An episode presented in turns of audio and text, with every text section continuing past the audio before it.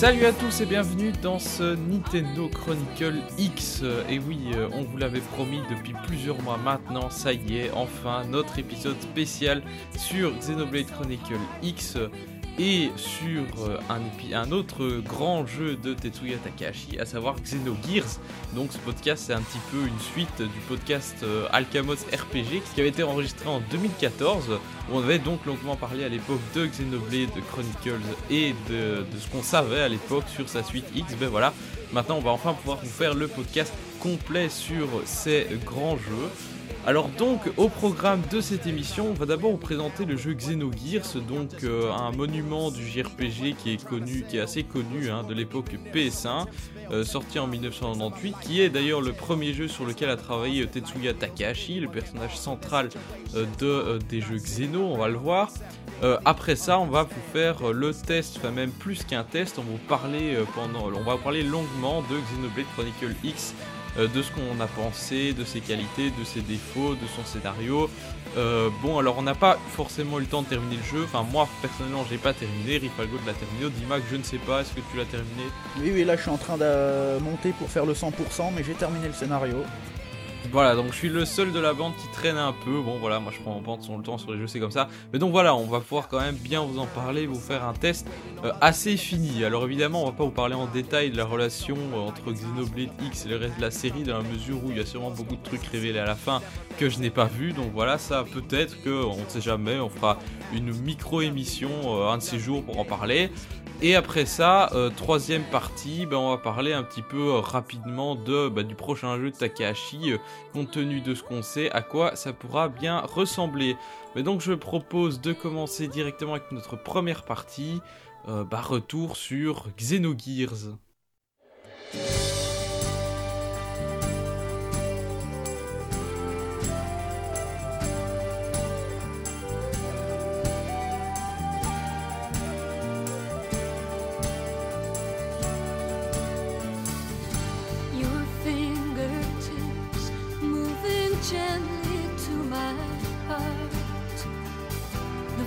Force of life goes on and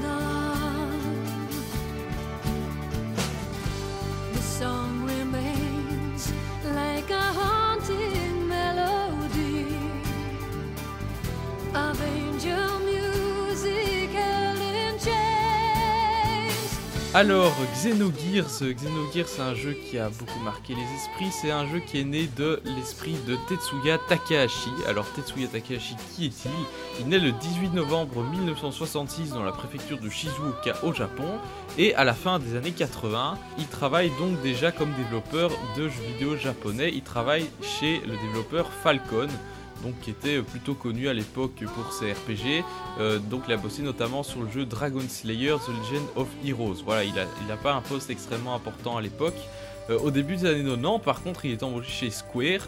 Et là, il va travailler donc beaucoup sur le graphisme de, euh, de notamment trois épisodes de Final Fantasy sur Super Nintendo, puis sur le graphisme de Chrono Trigger et Seiken Densetsu 3. Voilà, il a, il a travaillé sur pas mal sur le développement de quelques FF. Alors on arrive là euh, au début donc de l'époque de la PlayStation, au début du développement de Final Fantasy 7. Euh, donc ce jeu, bah, évidemment euh, cultissime chez beaucoup. Et à l'époque, donc Takahashi va proposer un scénario pour le jeu qu'il avait écrit alors avec sa femme, qui est Kaori Tanaka, plus connue sous le nom de son pseudonyme euh, de plume Soraya Saga. Alors celui-ci, euh, ce scénario donc va être jugé euh, par les dirigeants de Square trop sombre et complexe pour un jeu de fantasy, hein, parce que bon, Final Fantasy voilà. Et donc le scénario va être recalé. Cependant, Takahashi, bah, il va avoir de la chance puisqu'il va obtenir carte blanche pour développer son propre projet et c'est ainsi que va démarrer le développement de Project Noah comme il s'appelle à l'époque. Alors on sait que ça va aboutir sur le jeu Xenogears. Alors l'idée était à, l'époque de faire de ce jeu une suite de Chrono Trigger, figurez-vous. Mais après des différends avec Square et une série de difficultés pratiques dont on n'a pas les détails, il a été décidé d'en faire un titre complètement original et surtout complètement indépendant. Ça, je savais pas que c'était une euh, suite de Chrono Trigger, mais finalement, c'est pas si. euh, c'est pas si étonnant que ça quand on voit par exemple bah, qui est à la composition, hein, euh, Mitsuda. Oui. Exactement, donc on va en parler, Yasunori Mitsuda qui est, qui est le compositeur principal, euh, enfin, peut-être pas le principal, mais qui en tout cas a composé sur Chrono Trigger. Bien évidemment, donc les deux projets sont liés à la base. hein. Euh, petite remarque, on voit à l'époque comme euh, il y a une volonté de relier beaucoup de trucs euh, dans l'RPG Square de l'époque.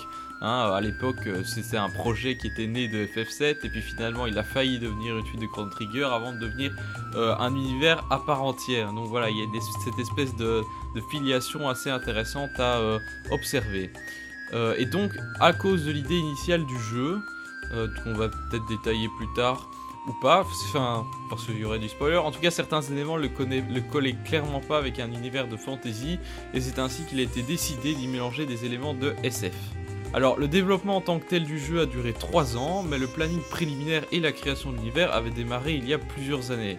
Alors, le préfixe Xeno, hein, donc euh, qui euh, le fameux préfixe de Xenogears, Xenosaga et Xenoblade. Alors, pour ceux qui ne connaissent pas le grec, ça vient du grec xénos, qui signifie étranger, et qui a donné notamment le mot xénophobie en français, qui est évidemment le mot le plus connu dérivé de cette racine. Alors ici, le préfixe xéno est censé faire référence à, euh, donc euh, j'ai traduit de l'anglais quelque chose d'étrange ou alien, hein, en anglais something strange or alien. Euh, et donc le mot gear, euh, lui, il a été choisi parmi d'autres. euh, Bon, alors gear, ça veut dire engrenage, donc voilà, engrenage dans les robots géants, c'est c'est plutôt logique. Mais le, terme alien est très juste puisque justement dans le fameux film culte Alien le septième passager, euh, on le désigne euh, comme un xénomorphe. Un xénomorphe, voilà, exactement. Et c'est d'ailleurs un mot, un xénomorphe qui fait revenir beaucoup dans Xenoblade X, hein, par ailleurs.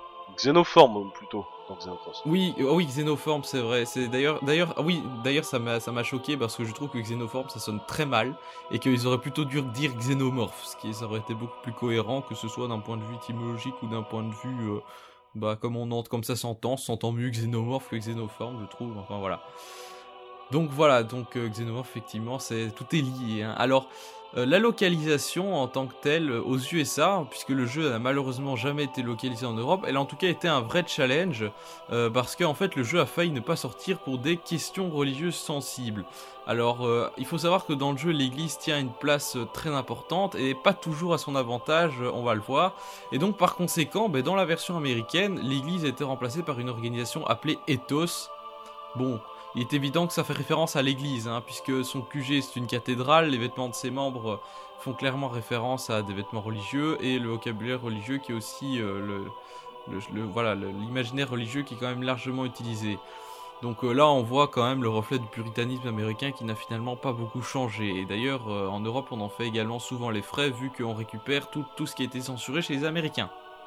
Euh, D'autre part, euh, une partie de l'équipe de localisation a, figurez-vous, voulu partir pendant le projet ou être réassignée à cause du trop grand nombre de notions de vocabulaire scientifique qui étaient utilisées et de la complexité des dialogues.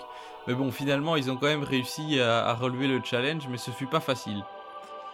Alors, donc, j'ai dit, le jeu a malheureusement jamais été localisé en Europe, et pour ce qui est de ses rééditions, il est ressorti sur le PlayStation Network japonais en 2008 et en 2011 aux États-Unis. Euh, pour ce qui est d'une version européenne, bah, ou bien il faut que vous fassiez l'acquisition d'une version américaine, ou bien vous pouvez jouer également sur euh, une version, euh, une ROM patchée FR, dont la traduction est correcte. Hein, il y a quelques petites coquilles euh, euh, par-ci par-là, mais globalement ça reste quand même une euh, bonne, traduction amateur.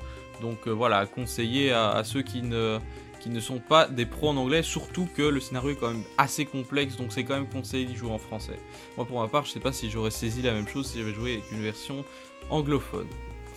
Donc voilà un peu pour l'introduction et le développement de ce Xenogears. Alors maintenant on va présenter le pitch du jeu. Donc le, jeu, le jeu commence sur bah, une cinématique d'intro. Euh, donc ça se passe 10 000 ans avant l'histoire du jeu. Euh, L'Eldritch, qui est un gigantesque vaisseau spatial, est en pleine route afin d'acheminer des passagers et des marchandises entre deux planètes. En tout cas, il achemine quelque chose. Et euh, ce vaisseau va soudainement être pris d'assaut par une sorte de virus informatique qui va toucher l'ordinateur principal. Donc on voit c'est la panique à mort. De nombreux messages s'inscrivent sur les moniteurs, notamment You shall be as gods. Vous allez être comme des dieux. Donc ça, met déjà euh, un petit peu le ton.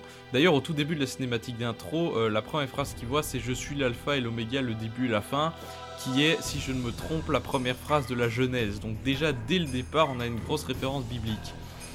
Et donc avant même que l'équipage puisse réagir, euh, quelque chose semble avoir pris possession du navire, le système, le système d'autoguidage se met en place et la trajectoire du vaisseau est redirigée vers la planète principale du système. Euh, alors du coup, ne trouvant aucune faille à l'attaque, bah, le commandant de l'Eldritch donne l'ordre d'évacuer, ça ne marche pas, les, les les- les capsules de secours explosent, donc finalement il n'a plus qu'une seule solution, l'autodestruction, et donc on voit le, capitaine qui regarde son vaisseau exploser euh, sans rien pouvoir faire. Alors on voit euh, juste après ça, ben, on se doute que le vaisseau s'est craché et une mystérieuse femme avec les cheveux violets se lève parmi les débris et, et elle est nue et donc abondante de cheveux mauves. Et donc c'est ainsi que se clôt la cinématique d'intro, donc sur euh, voilà un crash de vaisseau, euh, quelque chose qui ressemble à Xenoblade X hein, finalement. Et donc en fait le jeu prend place ben, beaucoup plus tard. En fait là euh, on a un texte qui est un résumé textuel qui se met en place. Donc 10 000 ans plus tard, euh, on sait que deux nations sont prises dans une guerre séculaire les opposants. Et depuis quelques temps elles ont découvert de nouvelles armes lors de fouilles archéologiques qui se trouvent être des gears. Donc les gears ce sont des, espèces de, de hein, donc de- de- d'espèces de, d'exosquelettes géants euh, qu'on peut pi- piloter et qui sont des vestiges des civilisations passées inconnues qui deviennent peu à peu un enjeu stratégique entre les deux nations. Elles vont se battre pour les sites de fouilles. Alors, donc ça c'est pour le contexte dans lequel prend place le jeu. Alors maintenant, donc le jeu commence vraiment dans le petit village de Lahan. Donc, on nous présente euh, Fei Fong Wong qui est un jeune homme de 18 ans euh, qui a perdu la mémoire euh, puisque en fait un mystérieux homme masqué l'a amené là il a 3 ans, il était blessé et depuis bah il ne sait plus qui il est ni d'où il vient. Alors il mène une vie agréable dans le village et se prépare au mariage de ses deux meilleurs amis. Mais euh, alors un soir, euh, donc il va dîner chez euh, qui est euh, un docteur qui vit près du village. Il va voir un escadron de gears alors, des, donc des immenses robots qui vont se diriger vers, le, vers son village. Et alors, donc il va courir, il va essayer de voir ce qui se passe, mais malheureusement le village va être ravagé par un incendie puisqu'il est pris pour champ de bataille entre deux groupes de gears. Alors, Faye va essayer d'intervenir pour protéger les siens, euh, il va tout d'un coup déclencher un, euh, pouvoir mystérieux dans un gear, euh, le gear tout à fait spécial dans lequel il avait monté et il, rase en fait tout le village, ce qui évidemment va l'attrister grandement.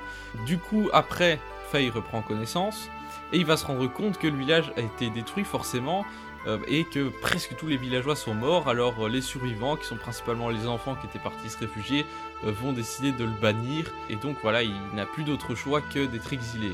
Euh, donc euh, Faye va, va partir, il va être rongé par leur mort parce que lui il n'a voulu que protéger les autres et finalement il est banni pour avoir, euh, pour avoir fait ça parce qu'il a, il a causé d'énormes dégâts. Alors il va déambuler, euh, donc il va, en fait il va se rendre vers le royaume d'Ave qui est le, le la, la ville la plus proche, c'est là que se trouve la ville la plus proche. Et donc en se baladant dans une forêt, il est tout d'un coup attaqué par une femme soldat, aux cheveux roux d'ailleurs, qui l'appelle un agneau. Donc elle a, un équipement assez futuriste. euh, Elle, utilise un vocabulaire étrange et elle semble d'ailleurs impliquée dans l'incident qui s'est produit euh, au village de Lahan. Alors dans un accès de colère, euh, Faye va l'appeler par son nom qui est Ellie alors qu'il ne connaît pas. Enfin, que Ellie ne s'est même pas présentée. Donc là déjà il y a un élément assez étrange qui se met en place. Et euh, puisque en fait Faye semble inconsciemment euh, connaître cette jeune femme. Alors je vais pas en dire plus, hein, euh, si ce n'est que Faye va progressivement faire de nouvelles rencontres, il va progressivement découvrir le monde dans lequel il se trouve, tout en sortant de son isolement, et peut-être même retrouver la mémoire, qui sait. Mais au cours de sa progression, on va se poser de plus en plus de questions. Tout d'abord, qui est-il évidemment? Pourquoi semble-t-il avoir un pouvoir particulier, lui et son gear Et qui, qui est ce mystérieux Graf, qui est un personnage qui n'a pas l'air très sympathique, euh, qui est même euh, effrayant, qui, se- qui semble le connaître et, euh, il le veut. Donc il veut Faye de son côté pour, d'après ce qu'il dit, tuer Dieu. Alors également, qui sont les Gebler, ces fameuses forces armées aux technologies futuristes qui prennent part au conflit, semble-t-il, juste pour avoir accès au site de fouille Autant de questions qui devront trouver une réponse. Donc voilà pour un peu le pitch du début du scénario. Je pense que, voilà, Audimac, est-ce que tu as quelque chose à rajouter? Euh, non, pas spécialement. hein. J'ai pas été très loin dans le jeu, donc euh, c'est plus ou moins là où je me suis arrêté. D'accord, bah dans ce cas, on va passer donc maintenant à la réalisation du jeu. Donc tout d'abord du point de vue graphique. Euh, faut savoir que Takahashi voulait à l'origine modéliser le jeu complètement en 3D, mais euh, techniquement ça n'a pas été possible, ce qui a donné le résultat de sprites en 2D sur des maps en 3D euh, isométriques. D'autre part, il y a deux types de maps. Ce qu'il faut savoir, c'est qu'il y a les maps qui sont conçues pour être parcourues à pied et celles euh, conçues pour être parcourues avec des gears. Ou dans ce cas-là, euh, quand vous sortez de votre gear sur le terrain, les persos sont minuscules. Donc euh, voilà, au niveau lisibilité, c'est pas forcément génial, mais voilà, c'est de nouveau le résultat d'une contrainte technique. Alors, les combats, quant à eux, ont lieu sur un plan horizontal avec du mouvement de caméra assez dynamique. Ça, c'est pas mal. Euh, sauf si vous avez un émulateur mal configuré qui lag, parce que je dois dire qu'au début, j'ai galéré dans les combats qui mettaient des heures parce que j'avais pas activé un bon paramètre de mon émulateur. Tout ça à cause des plans de caméra qui étaient trop lents. Mais voilà, donc euh, euh, si vous jouez notamment sur PlayStation, ça devrait poser aucun problème, et ça donne un côté assez dynamique au combat. Alors, les cutscenes, donc les cinématiques, ce sont en fait des, des animés, si vous voulez, donc des, des séquences d'animation euh, typiques des euh, animés japonais. Euh, bah, il faut savoir que ça aussi, c'était un choix technique dû à la difficulté de modéliser correctement les gears en CGI 3D. Euh, alors elles sont assez bien réalisées, il faut dire ce qui est, mais bon, la qualité graphique est pas géniale à cause des capacités de la PS1. hein. C'est pas aussi propre évidemment que les animes HD d'aujourd'hui. Et pour la plupart, elles sont vraiment très courtes. C'est vraiment des trucs de quelques secondes, on a à peine le temps de voir ce qui se passe, à l'exception de la cinématique, notable de la cinématique de début et des deux cinématiques de fin. Euh, au niveau de la qualité artistique des décors, moi j'ai noté qu'ils étaient plutôt jolis, mais qu'il y avait quand même euh, globalement beaucoup de couloirs euh, métalliques, donc au niveau de la variété, c'est pas forcément le top niveau. Alors, petite spécificité, c'est que les villes, en fait, quand vous rentrez dans une ville, euh, en fait, il y a euh, des parties qui sont explorables comme des villages, mais en fait, il y a en fait une map globale de la ville, si vous voulez, avec plusieurs zones. Et donc là, euh, on a une vue large avec les bâtiments de la ville qui sont un peu dessinés, donc c'est plutôt joli. Alors à noter que si vous jouez sur émulateur, il vaut mieux jouer avec des shaders, des shaders pour améliorer, pour upscaler en fait les, le- en 1080p, parce que sinon sur les écrans d'aujourd'hui c'est vraiment pas terrible. Donc voilà, j'ai noté qu'au niveau graphique c'était pas mal, toute proportion gardée hein, pour l'époque, c'est quand même euh, pas, c'est quand même plutôt joli. Audimac, qu'est-ce que t'en as pensé toi de ce jeu au niveau graphique? Euh, bon, on est dans la moyenne de la PS1 de l'époque, hein. tout simplement. C'est pas, c'est pas moche, c'est pas non plus magnifique comme les jeux qu'on a pu avoir sur la fin de la PlayStation. Donc, euh, Bah, euh, question, si, si tu compares avec d'autres productions de Squaresoft comme FF7, FF8, euh, tu, tu en dis quoi? Ouais, je dirais un petit peu en dessous de FF7. Ah oui. Ouais. Mais FF7, FF7, c'est complètement 3D, donc euh, c'est pas la même chose. FF7 c'est assez c'est de la 3D assez polygonée, tandis qu'ici on est quand même sur de la 2D, euh, enfin pour les sprites des personnages en tout cas. Enfin voilà, moi, personnellement je trouve que c'est peut-être plus joli que, que, les, que les persos polygonés de FF7. Après c'est peut-être euh, personnel. Voilà du coup pour euh, la réalisation graphique. Alors pour ce qui est des musiques maintenant, donc le jeu contient quand même 44 pistes, ce qui est pas rien, sont composées par Yasunori Mitsuda, donc un compositeur euh, maintenant de renom, bah, notamment grâce à Xenogears, mais également à son travail sur Chrono Trigger. Euh, il a également fait l'endi- l'ending de Xenoblade avec euh, Yoko Shimomura, si je ne me trompe, et Xenogears, bah, c'était son premier projet majeur en solo.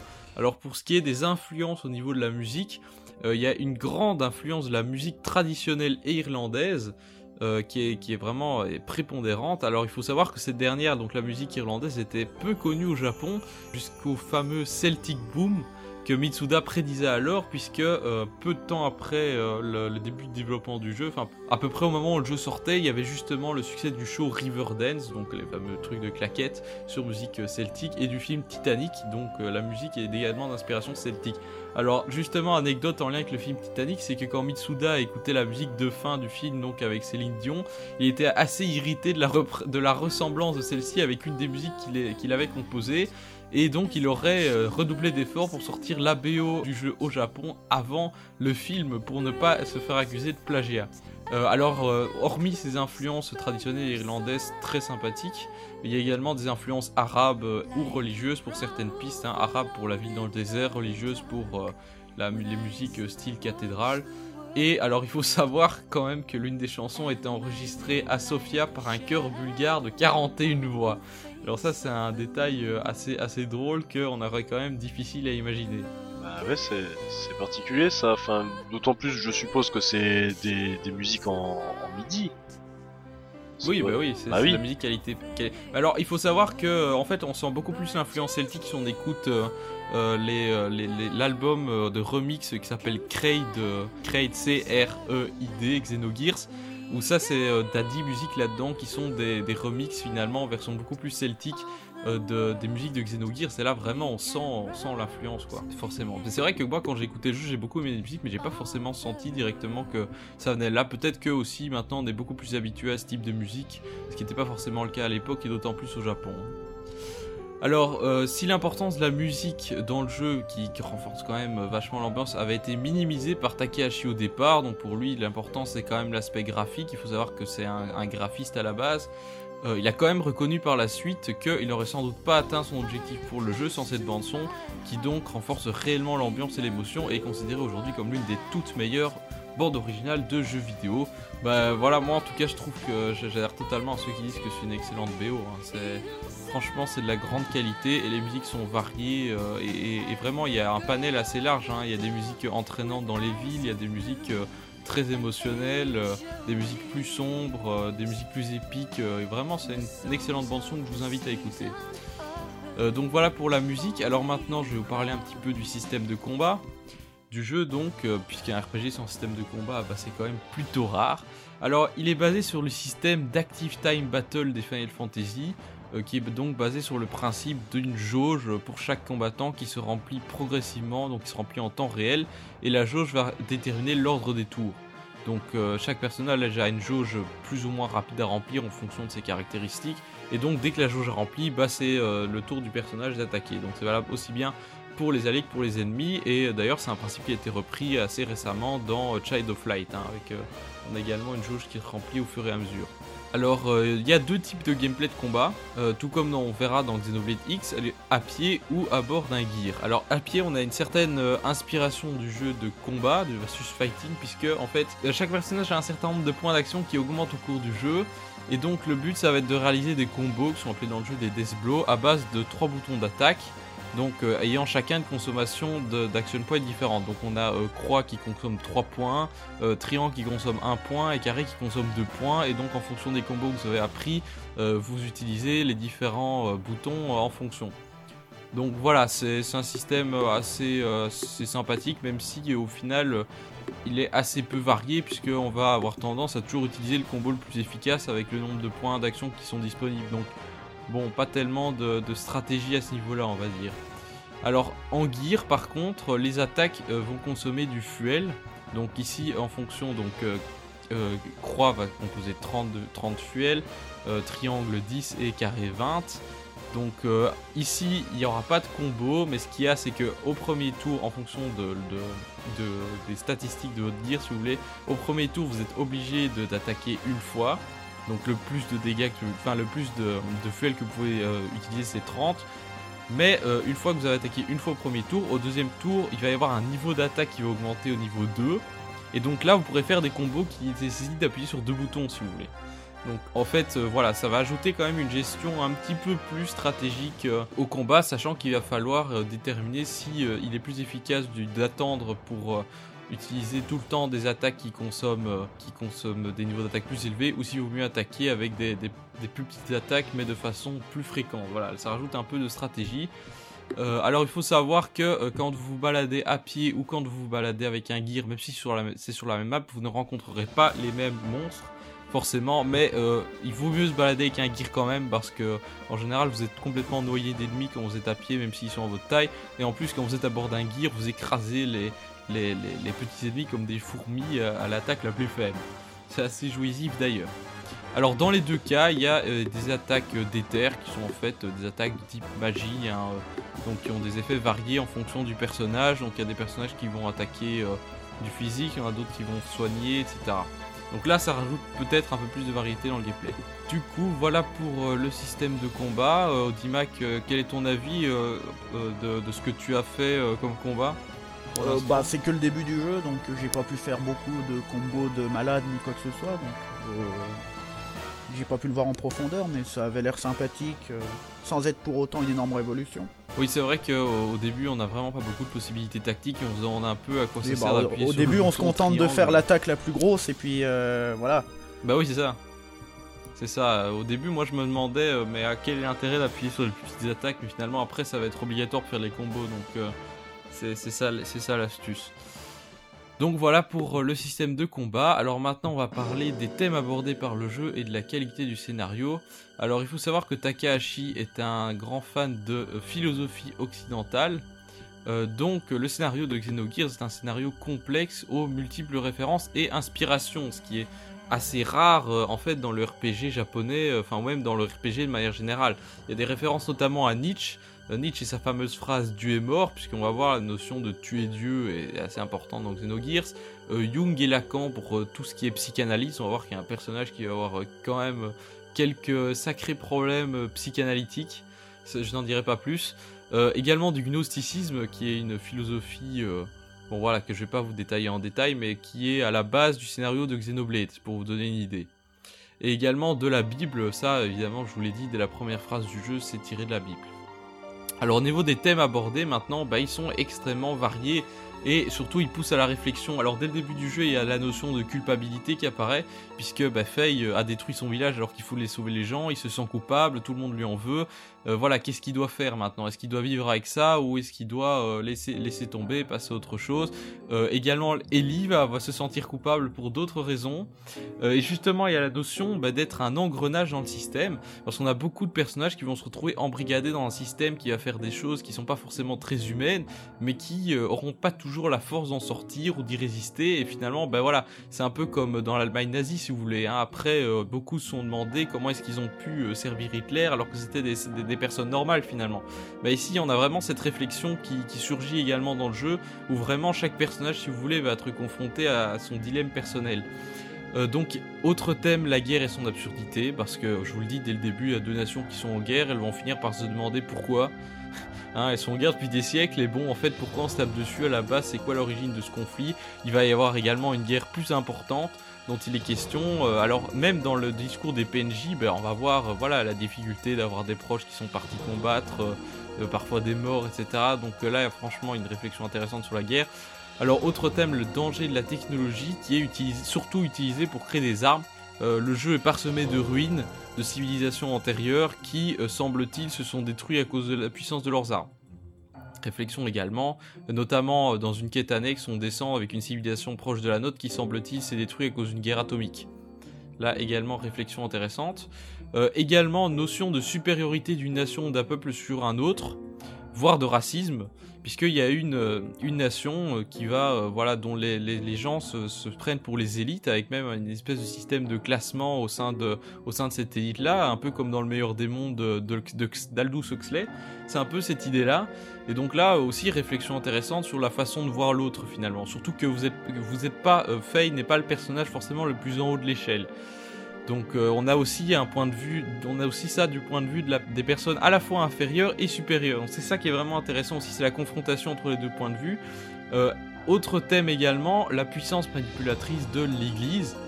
Euh, puisque je vous l'ai dit, l'Église a un rôle central. Au début, on ne sait pas trop à quoi elle sert. Puis curieusement, l'Église s'occupe de, de la réparation des gears.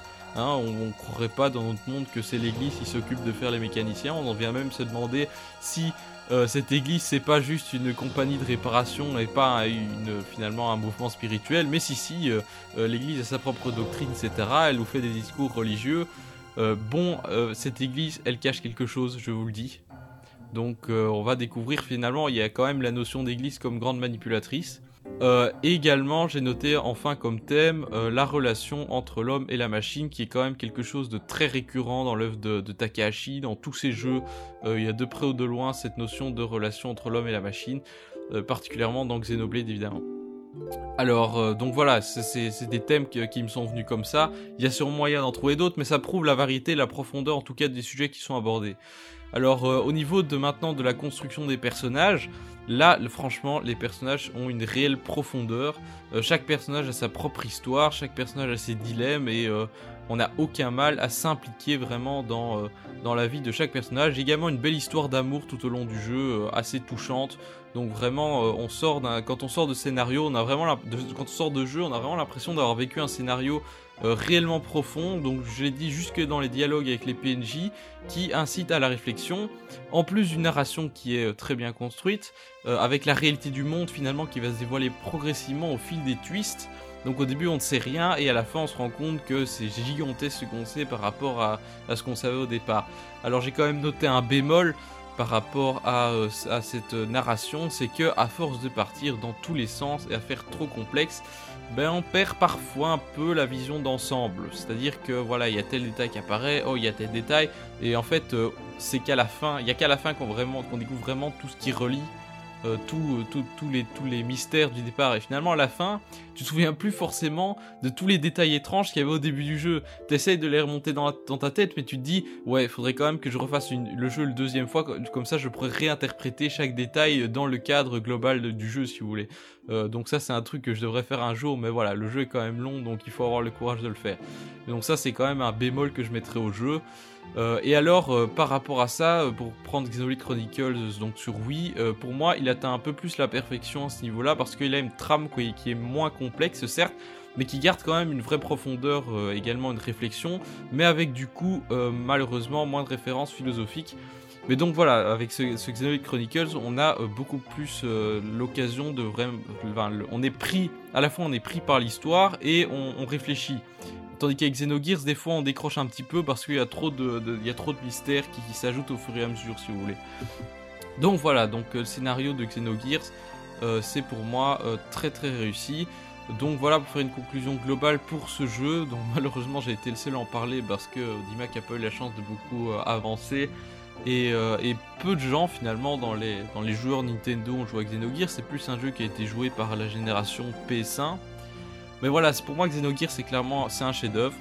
C'est un grand jeu, c'est un jeu auquel tous les fans de, de- des jeux de Takahashi, enfin de, des, Xenoblade en tout cas, doivent, jouer. Enfin, c'est vraiment en profondeur du scénario, le gameplay qui est assez sympa.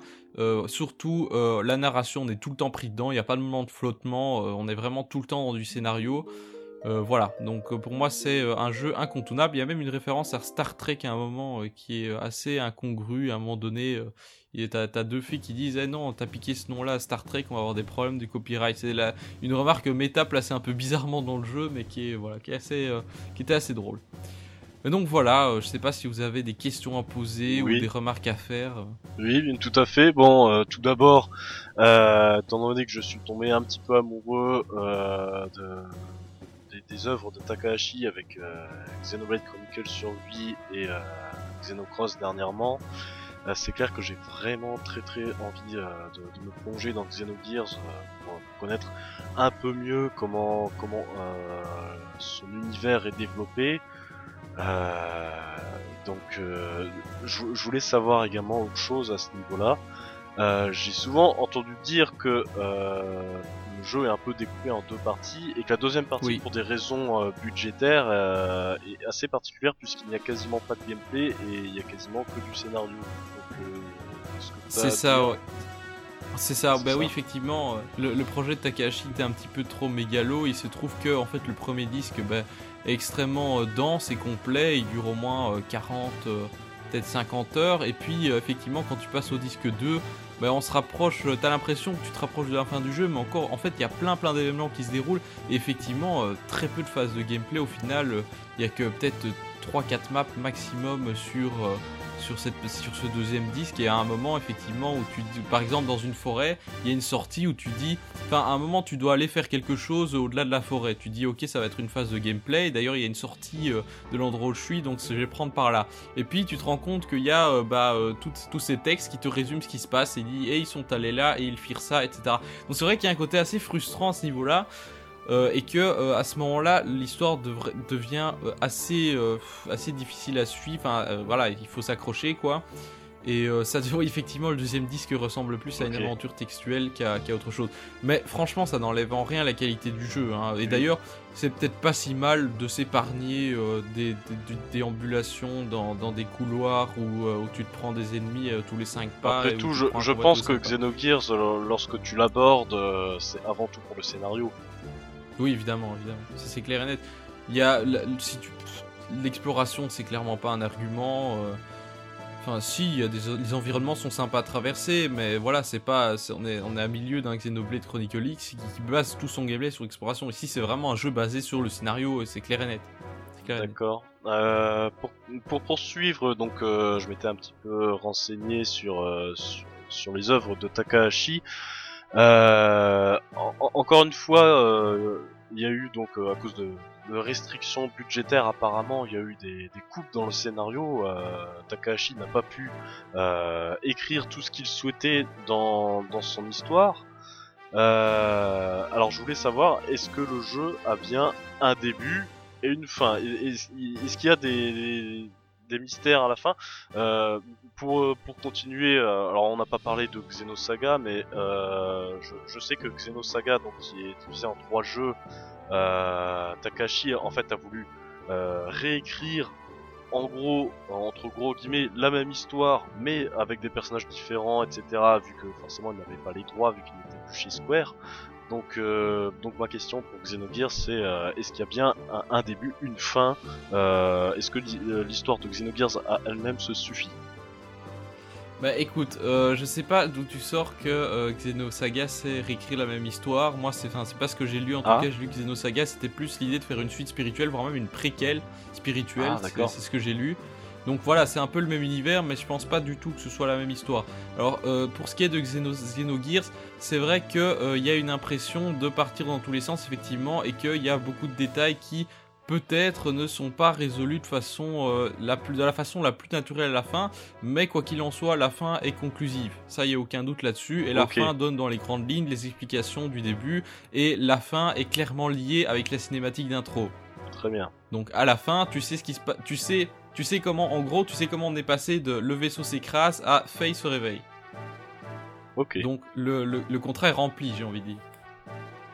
D'accord. Euh, dernière question qui n'a rien à voir avec le scénario. Qu'est-ce que tu as pensé de la difficulté du jeu Ah, alors, euh, écoute, le jeu est euh, pas d'une difficulté trans... Enfin, le ça va. Franchement, la difficulté est assez progressive. Des fois, c'est vrai que euh, les combats sont assez chauds. Il faut aller régulièrement se soigner, notamment quand t'es en, en, en, en scale gear. Enfin, quand t'es en gear, euh, tu dois parfois, tu dois parfois, oui, faire, faire demi-tour au début de la map pour euh, essayer de, de refaire le plein de fuel parce que parce que t'étais à court. quoi. Mais bon, gl- globalement, je trouve que la, la difficulté est bien, é- euh, est, est bien échelonnée. Euh, Il y a juste quelques combats de boss qui sont relativement compliqués. Euh, sauf que, euh, sauf qu'en fait, c'est toujours faisable si tu, tu appliques la bonne technique dans la mesure où il n'y a pas, euh, c'est pas un jeu où tu dois passer des heures à, à faire de- du leveling si tu veux. Euh, Alors moi ouais, j'ai jamais. C'est chiant de faire du leveling dans ce jeu, faut être clair. Euh, et en général tu dois pas le faire. Par contre c'est vrai que certains boss j'ai dû aller voir la soluce pour dire ah ok il faut faire ça, euh, il faut utiliser telle attaque parce qu'il y a certains boss qui sont vraiment corsés. Ok. Si tu, si tu le fais sans aide. Mais globalement ça reste tout à fait faisable. Très bien. bah, pour, pour moi, c'est ok. Je sais pas si Audi souhaite euh, rajouter quelque chose. Non, moi, j'ai- non, non, j'ai pas vraiment de questions à poser. Euh, Je me laisse la surprise de découvrir le jeu. Voilà, et, euh, qu'est-ce que tu attends toi personnellement de ce jeu du coup? Oh bah, c'est un RPG, donc beaucoup de combats random, déjà. D'accord. Oui effectivement tu vas être servi. et à part ça? Bah, une bonne histoire, forcément. hein. D'accord. Donc tu n'as pas de, de commentaires euh, spécifiques à faire? Non. Bon bah écoutez, dans ce cas, euh, on peut conclure avec Xenogears, c'est passé à euh, Xenoblade X. Donc Xenogears, je rappelle, un grand jeu que je conseille vraiment à tout le monde, enfin surtout aux fans de, des jeux Xeno, voilà, un indispensable, et un jeu culte. Donc maintenant, on va passer à Xenoblade Chronicle X, enfin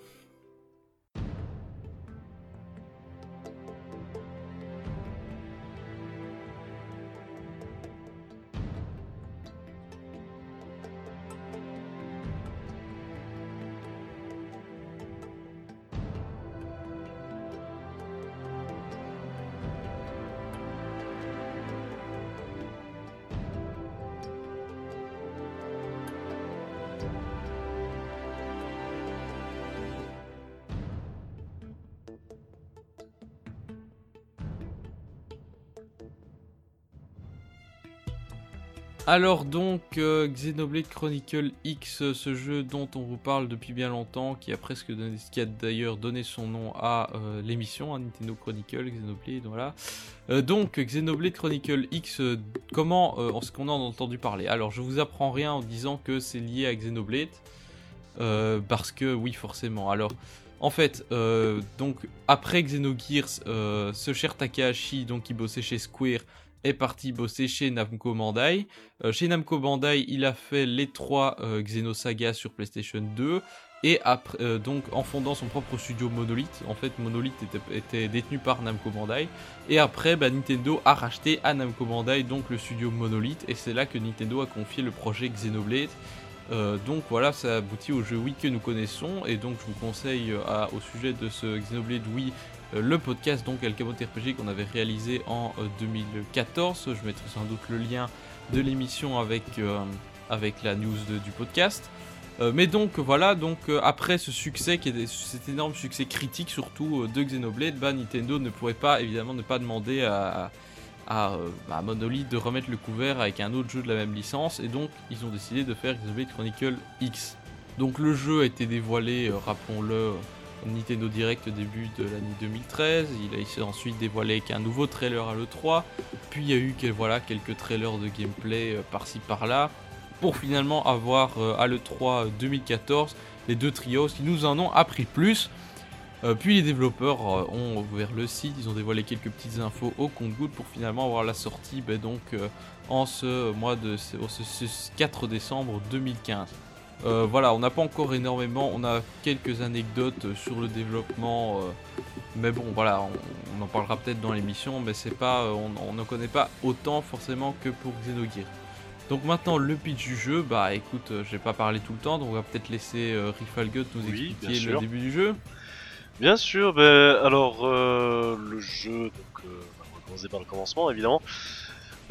On ouvre directement sur une cinématique où tu vois que t'as deux armées d'extraterrestres avec des, vaisseaux spatiaux et tout qui se ramènent et qui sont en train de se mettre sur la gueule. Et euh, bah, malheureusement, la Terre se retrouve un petit peu au milieu de ce conflit et la Terre va finalement être détruite plus ou moins volontairement. Hein, euh, et finalement, il y a, des grands vaisseaux qui s'appellent donc euh, des arches de vie qui, qui ont pu s'échapper de la Terre euh, grâce au Ouais. projet Exodus. Et donc, donc ouais, donc il y a- des arches, donc en fait il y a des arches de différentes nations Ouais. qui partent et qui se font pour la plupart exploser avant ça. même d'avoir quitté l'orbite terrestre. Seule survie bah, l'arche des États-Unis qui va donc progresser Comme dans par l'espace jusqu'à parvenir au large d'une planète assez mystérieuse qui va donc s'appeler Mira. Et donc euh, il va se passer un truc étrange, elle va être attirée par cette planète et se cracher dessus. Euh, également subir quelques dégâts de ses poursuivants. Et voilà, et donc la, la, la vie va commencer sur euh, donc euh, sur cette planète. donc on a la ville de, de New Los Angeles, hein, donc qui fait partie du vaisseau, avec les différents habitants qui vont faire leur vie, etc. Euh, il va donc falloir survivre sur cette nouvelle planète qui est peuplée de créatures. Et malheureusement, le passé nous rattrape parce que euh, l'une des deux nations d'extraterrestres euh, qui voulait nous casser la figure, à savoir le ganglion, continue donc à en vouloir aux humains et à les anéantir entièrement. Donc le jeu, jeu va commencer lorsque le personnage d'Elma, donc la fille qui a les cheveux gris euh, et la combinaison rouge, euh, elle va donc euh, nous, nous trouver nous sur euh, dans, dans une zone. euh, elle, va, elle va te trouver en stase en fait. euh, elle va trouver ton corps en stase.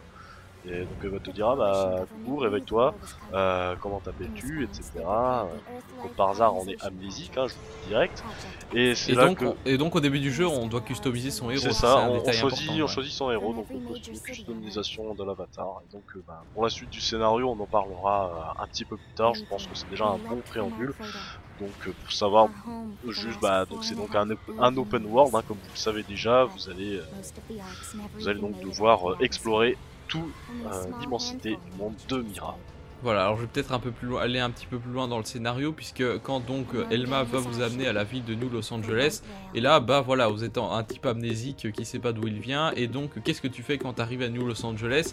Eh ben, euh, les, les, les forces principales qui sont occupées pour euh, la survie, c'est le Blade, qui est une espèce de, de, de conglomérat poli, poli- enfin, militaro-policier, enfin bref, ce sont les forces de l'ordre qui jouent à la fois le rôle de police et d'armée et qui ont pour but principal de euh, récupérer l'arche de vie, c'est-à-dire la partie principale du vaisseau qui est nécessaire à la survie à terme de l'humanité. Donc, euh, donc là, vous allez être embrigadé. Alors, ce qui m'a bien fait marrer, c'est que Hellman n'arrête pas de te répéter que l'engagement au Blade se fait sur base volontaire, avec tous les guillemets qu'il faut. Je peux vous dire que j'ai essayé de dire non jusqu'à voir Ah non. où c'était possible. Ah bah Tu non, te fais engueuler. C'est un RPG, hein, c'est comme dans Pokémon. Tu t'es fait engueuler. euh, ah, D'abord, d'abord, on te dit euh, oui, euh, franchement, avec ce qu'on a fait pour vous, vous pourriez accepter, etc. Et puis, euh, et puis bon, euh, il, il change de message. À un moment, il finit même par t'engueuler. Ah, j'ai- pas t'es insisté, obligé d'accepter. Donc sur la base volontaire, je rigole légèrement. Hein. Oui, c'est clair. Euh, donc voilà, et, et donc le blade, qu'est-ce que ça consiste? Bah, euh, on en parlera plus tard dans le gameplay. Donc là, on va enchaîner peut-être sur la réalisation, euh, la réalisation graphique tout d'abord. Ah oui, la, la première chose qui saute aux yeux euh, lorsqu'on lorsqu'on teste un jeu, hein, donc forcément, bah, on en parle en premier, c'est bien normal. Oui, voilà. Mais donc, euh, au niveau des. Donc, la réalisation, bah, on va la découper en plusieurs parties. Euh, tout d'abord, les décors, bah, c'est le point fort clairement du jeu, puisque c'est un jeu qui se base, vous l'aurez compris, sur le monde ouvert. Et donc, euh, bah, l'idée, c'est d'explorer euh, différents continents, euh, euh, aux, pics montagneux, aux plantes euh, somptueuses, etc. Donc, les décors, on fait l'objet vraiment d'un soin assez particulier, sont euh, assez variés. Enfin, assez variés. En- fait, Alors- au niveau de la variété des décors, on est en dessous de Xenoblade, j'ai envie de dire. Alors, euh, bah oui, parce que là, t'as as cinq grandes zones. Euh, donc euh, au niveau des décors, c'est clair, bon, c'est magnifique, y a pas de souci. Moi, j'ai été vraiment abasourdi.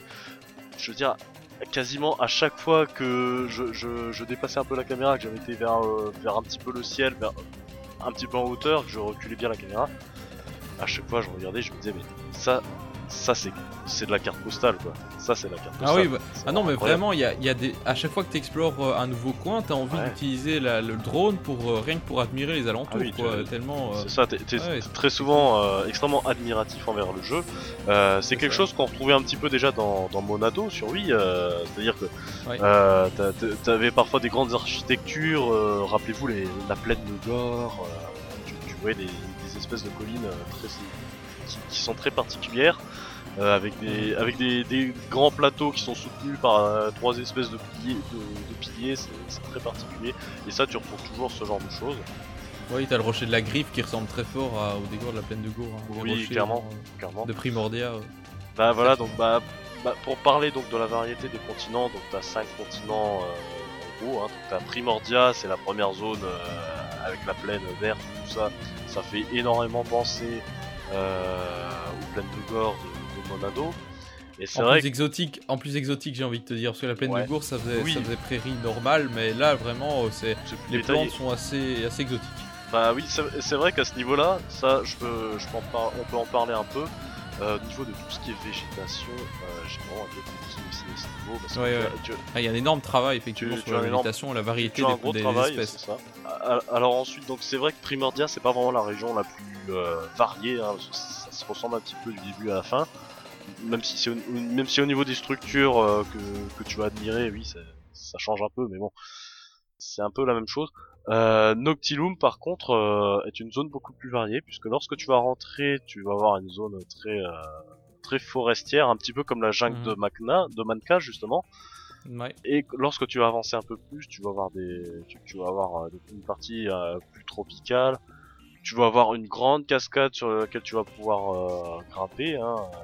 Et au milieu, tu as une forêt bleue carrément, euh, un petit peu Ouais. comme euh, le, les marais de, de Sator, le- toujours dans Monado. Et c'est absolument magnifique. J'ai été conquis à ce niveau-là. Euh, tu, as Ouais. des, tu as des petites zones très particulières. Tu as genre un, un lac rouge euh, où tu as plein d'araignées. Tu vois, tu vois, le- je, Ouais, ouais. je sais pas si tu vois où c'est. Et enfin la partie tout au nord, euh, comment dire, cryptique. hein, c'est très étrange. hein. Je, je suis pas encore allé peur. tout au nord. Hein. Ouais. Donc euh, c'est pas grave. Mais bon, en tout cas, ce qu'on peut dire, c'est que euh, en fait, s'il n'y a pas tellement d'environnements différents, il y a que 5 continents, euh, la variété au sein d'un même environnement est très très très très forte et plus Ouais, forte que dans. Xenoblade de, de Wii, du- sur Wii. du coup. Donc ça c'est Ouais. un peu le point fort du jeu. Pour ce qui est de Noctilum, euh, c'est en fait Noctilum c'est un continent qui a la spécificité d'être très étagé vu que c'est une jungle. Oui, et donc il y a ça. vraiment différents niveaux et quand tu explores euh, à pied et que tu explores à scale, t'as l'impression d'être dans un euh, monde complètement différent. Euh, moi, clairement, si je devais donner mon continent préféré niveau visuel, c'est Noctilum. Ah oui, Clairement. niveau visuel, surtout, surtout la nuit euh, avec les plantes Oui. euh, qui, qui deviennent fluorescentes, etc. Parce que il y a effectivement une grande différence entre les environnements de jour et de nuit pour ce qui est en tout cas de Noctilum et de, euh, et de Sylvalo. Après, ensuite, euh, pour continuer, Oblivia, c'est plus une zone désertique, euh, et c'est vrai que visuellement, c'est un petit peu la même chose pendant tout le long. Par contre, euh, par contre, euh, la, la façon dont tu vas parcourir Oblivia va être très différente. Euh, parce que t'as un gouffre au plein milieu, t'as Ouais. avec avec les bases euh, des, des méchants, euh, t'as énormément de, de changements. euh, c'est c'est un peu un, c'est un peu un monde un peu étagé également, vu que la partie nord euh, va être beaucoup plus montagneuse. Mhm. Tandis que la partie centrale sud, euh, c'est plus une plaine. Ensuite, bon, t'as Sylvaloum. Bon, voilà, là c'est classique. euh, bon, on a fait, on a fait le désert, on a fait la forêt. Qu'est-ce que, qu'est-ce c'est le suivant Bah maintenant la neige. Hein euh, Ouais, Alors Sylvaloum, par contre, je trouvais que c'était beaucoup plus plat. Du coup, euh, Ouais. t'as- au milieu, t'as un immense lac gelé qui s'appelle le lac Ciel. Euh, Puis t'as juste sur les, sur euh, tout le tour, tout, tout le tour du continent, ça va être plus montagneux, mais j'étais un petit peu plus déçu comme de cette région, je trouvais pas si ouf. Et enfin. Col- c'est vrai, c'est vrai qu'à part le lac qui est, qui est atypique, le reste c'est Voilà. bon, pas très varié. Et enfin Coldross, euh, bah qu'est- qu'est-ce qui manque hein, comme élément euh, classique qu'on n'a pas fait? Le Bah, la lave, le feu, voilà la lave. Bon, c'est un petit peu là où t'as la base principale des méchants. Et à ce niveau-là, c'est un peu plus varié parce que t'as as des endroits où t'as un fort accent euh, sur l'aspect volcanique, euh, tout ça, et t'as as, d'autres endroits euh, que tu peux accéder surtout en, quand t'es quand t'es en scale volant, hein, lorsque tu vas voler, euh, qui eux, ça, va- ça va être plus être bah, la- les, grands architect les grandes architectures des méchants, etc. Et d'ailleurs, lorsque tu te balades dans Cold Ross, tu vois que clairement qu'il y avait une ancienne civilisation qui s'est fait euh, bombarder. Et à ce niveau-là, bon, je vous le dis tout de suite, on n'en sait pas plus. On sait pas, mystère. D'accord. Ouais, donc il y a pas mal de ruines dans le jeu, mais on n'a jamais l'explication d'où ils viennent. Et euh, enfin, bah, on a abordé les cinq continents, mais donc on est à peu près d'accord. Audi, euh, bah, qu'est-ce que t'en penses toi des cinq continents? C'est joli. Ah bah les cinq continents c'est fait pour faire de la variété. Hein. On a les cinq continents, on a cinq types de continents différents. À aucun moment on retrouve la même chose. C'est ça, mais euh, donc on, on est quand même tous les trois d'accord pour dire que les cinq continents, ok, c'est magnifique. Par contre. New LA, le hub principal du jeu, qu'est-ce que vous en pensez visuellement? Ah bah pff, ouais c'est vrai que c'est un peu la déception dans la mesure où il y a qu'une seule ville, enfin il y a ville-village en jeu, à part si on compte le camp de base des, euh, Vrotians, enfin bon voilà c'est pas, c'est pas si folichon que ça, mais c'est vrai euh, une seule ville qui est vraiment très classique, bon voilà New Los Angeles, bon c'est un peu gris quoi. Alors il faut savoir quand même anecdote que Takahashi voulait faire New, euh, New New York, enfin voulait faire Oui. une version de New York, Neo New York je sais pas, mais que euh, au niveau technique avec les immeubles c'était trop compliqué. En même temps euh, New Los, An- Lo- Los Angeles il l'a dit c'est une ville qu'il aimait beaucoup aussi Oui, et qui a la particularité d'avoir des environnements variés avec les boutiques d'une part, les, les maisons très caractéristiques dans les quartiers riches, hein, style Beverly Hills, et également les parties un petit peu plus business quoi.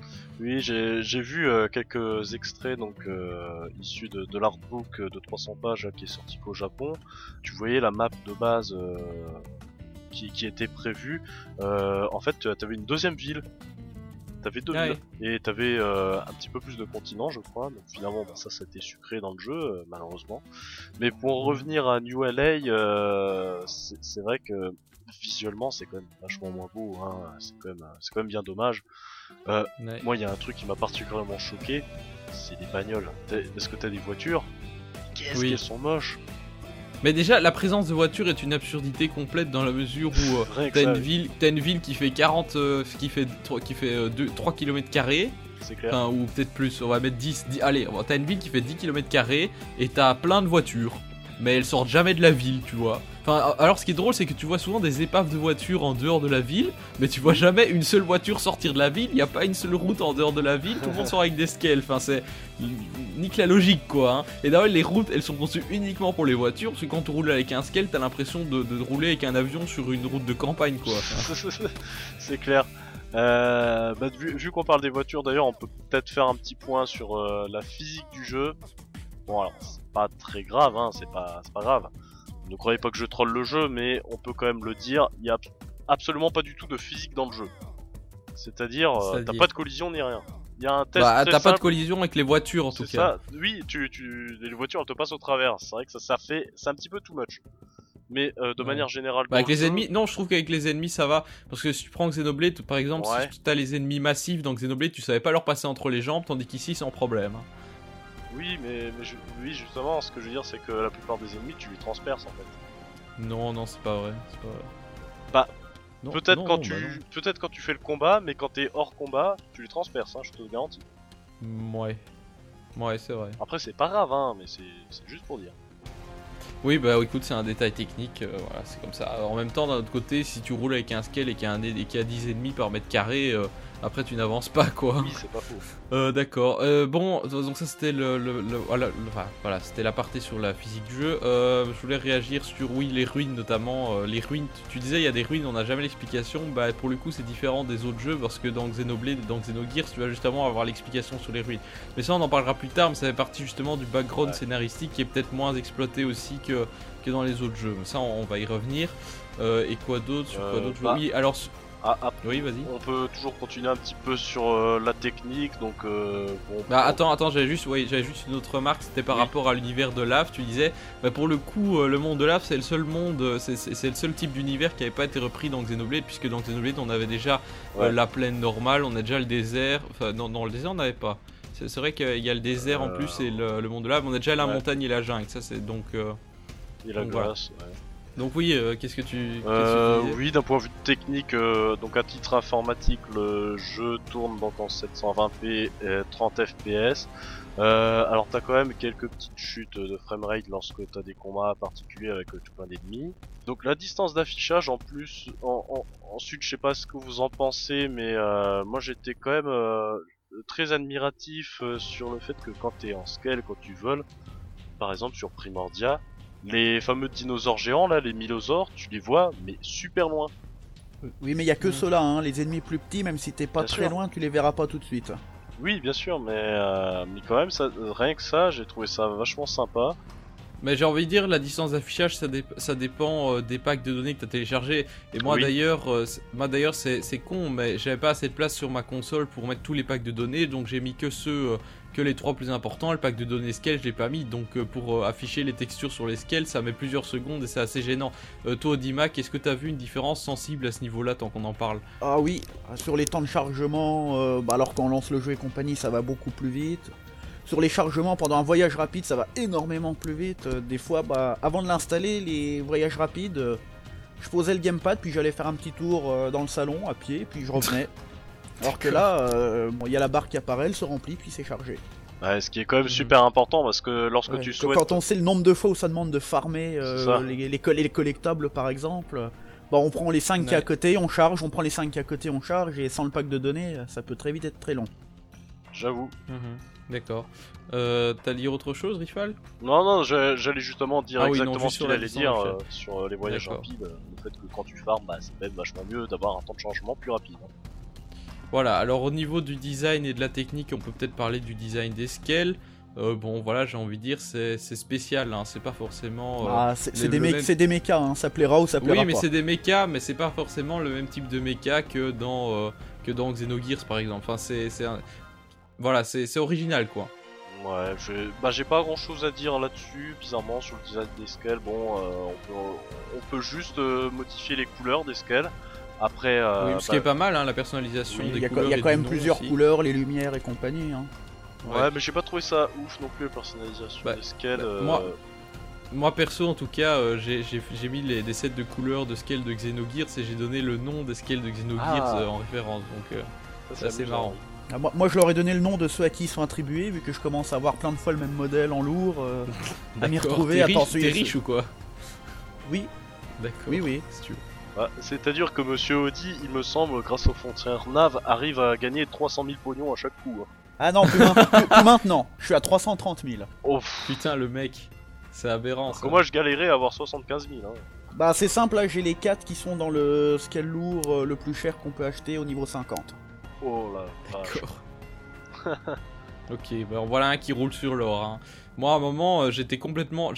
Avant de finir le chapitre 9, j'étais complètement fauché. Là, j'ai là euh, bon, j'ai plus besoin de faire des grosses dépenses, donc j'ai un peu d'argent qui s'accumule. Ah bah, j'ai été très, fauché très loin de- régulièrement. Hein.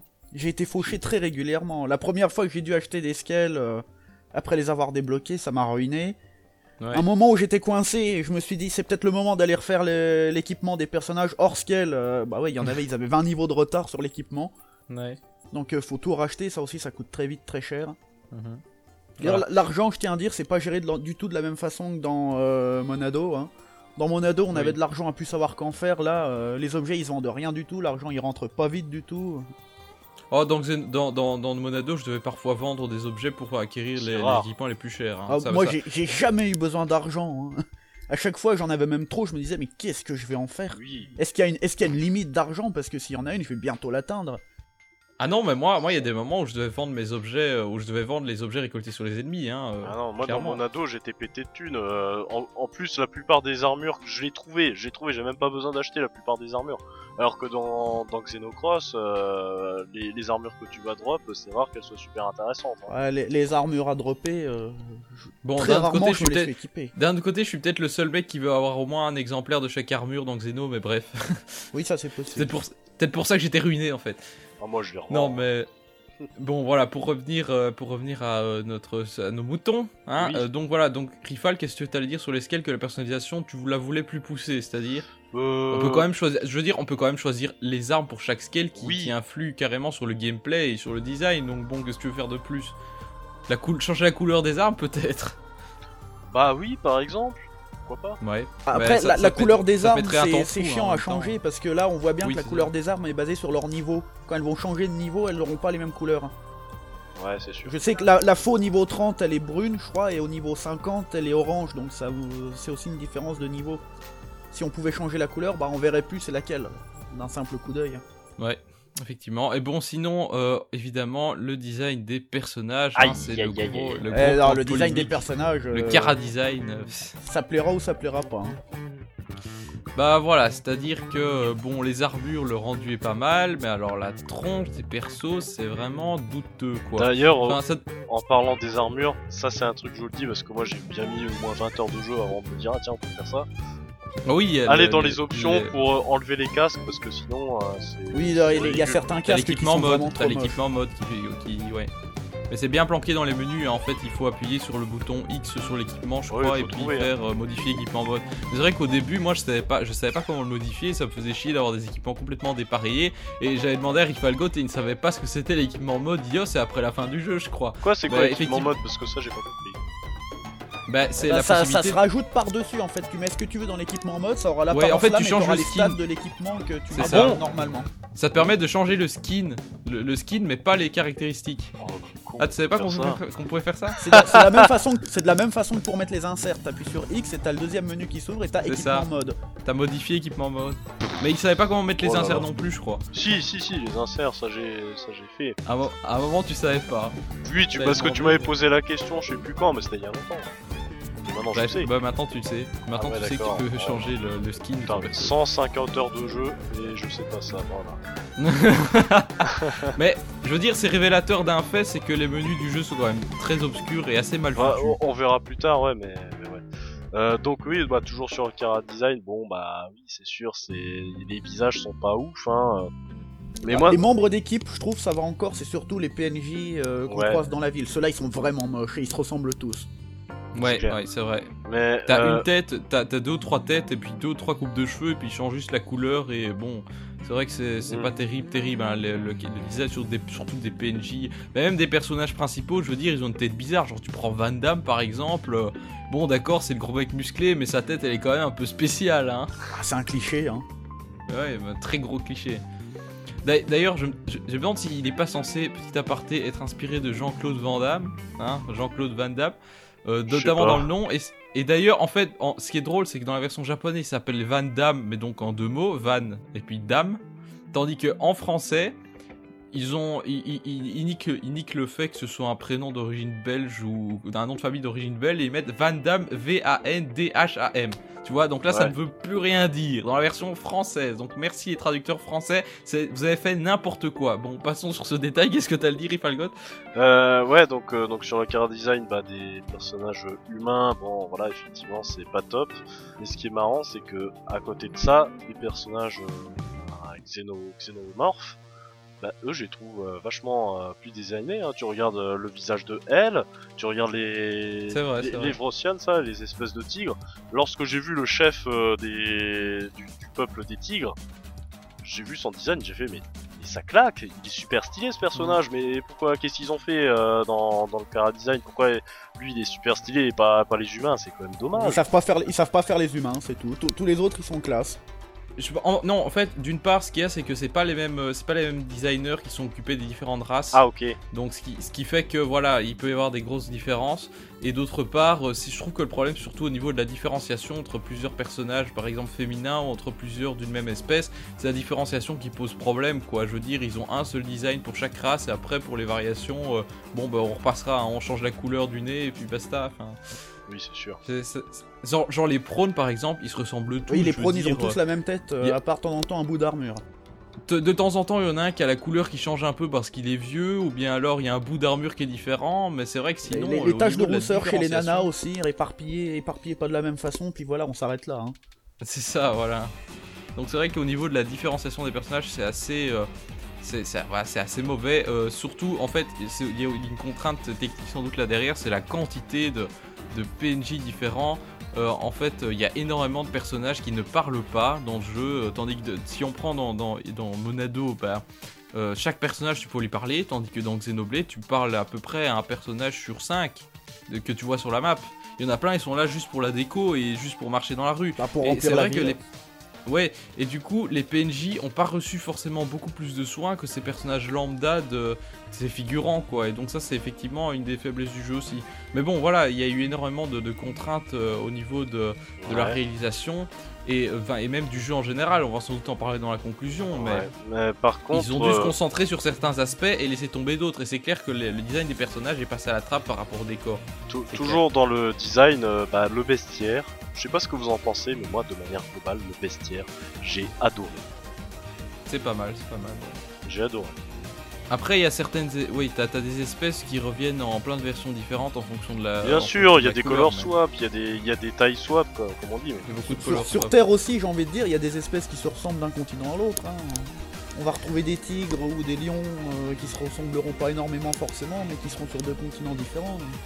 Oui, enfin, c'est- quand même plus qu'un color swap. Hein. Genre, tu prends un éléphant d'Asie, un éléphant d'Afrique, il y a autre chose qu'un color swap comme Ouais. différence. Ouais, il y, a- il y a la taille, pardon. Il y a- Non, mais la taille des oreilles, euh, la taille des défenses, enfin, c'est pas la même chose. Bah après, s'ils commencent à mettre tout ça dans un jeu, euh, c'est plus un jeu, les mecs, hein, c'est des malades. Non, mais c'est vrai que le design est assez, assez original, il faut dire ce qui est, euh, et ça correspond bien au côté euh, exotique de, au côté exotique du jeu, effectivement. Euh, voilà, voilà. Donc, je pense qu'on a, qu'on a tout dit au niveau de la réalisation graphique. Je pense. Hein, autre, je sais pas si vous avez autre chose à rajouter, ou alors au niveau technique. Enfin, mon côté, c'est bon, j'ai tout dit. Euh, moi, je veux juste dire que je trouve le jeu vraiment très beau, sauf quand il oublie de charger une ou deux textures. Ouais. Ah oui. Ah, bah, ça ça m'est déjà arrivé, ça m'est même avec les packs de données. Des fois, j'ai l'impression qu'il se met à charger des textures super loin, mais il va en oublier une à côté, genre la bagnole qui est à côté, elle va rester moche pendant 15 secondes. Oui, mais c'est parce que les, les, les- décors et les, les textures des, des, des, des objets sont pas gérés du tout de la même façon. Genre, tu peux avoir un arbre qui se pose à 40 Oui, mais mètres. des, des fois, j'ai la bagnole qui est à l'autre bout de la arrive rue. au bout de cinq J'ai la minutes, bagnole quoi. à l'autre bout de la rue qui est en train de tourner, celle-là, elle va apparaître belle, et celle qui est devant moi, ça va rester digne de Devil's Sword. hein.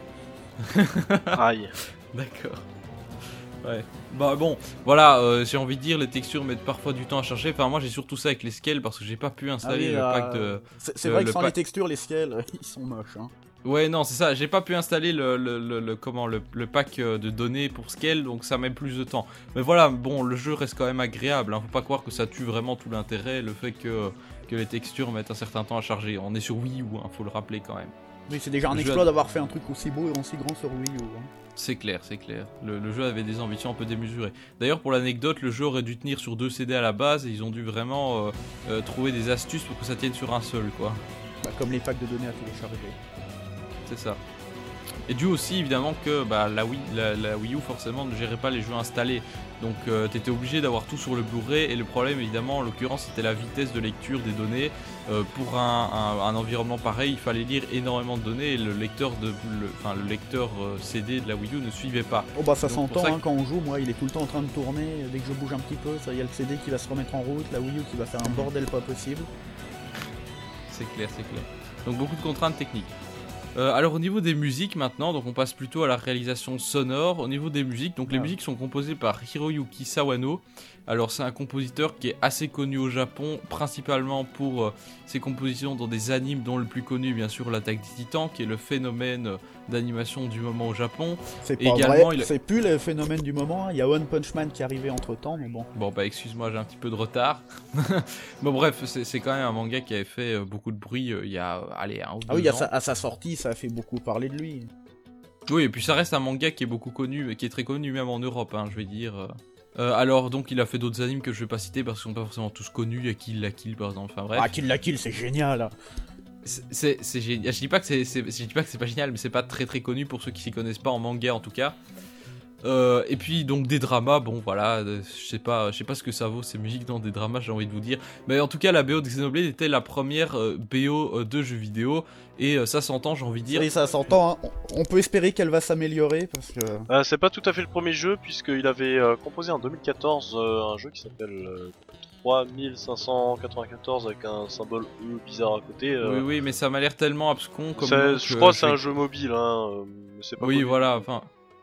Enfin, bon, voilà, c'est sa première composition ambitieuse pour un jeu vidéo. J'ai envie de dire que ça, s'entend parce qu'il a une certaine difficulté à se trouver un style quand même. En fait, la qualité des musiques, bah, euh, je vais pas être le seul à le dire, mais assez, euh, assez variable. Euh, Contrairement Tout à. Xenoblade, on avait, on avait pourtant trois compositeurs qui ont travaillé sur Xenoblade.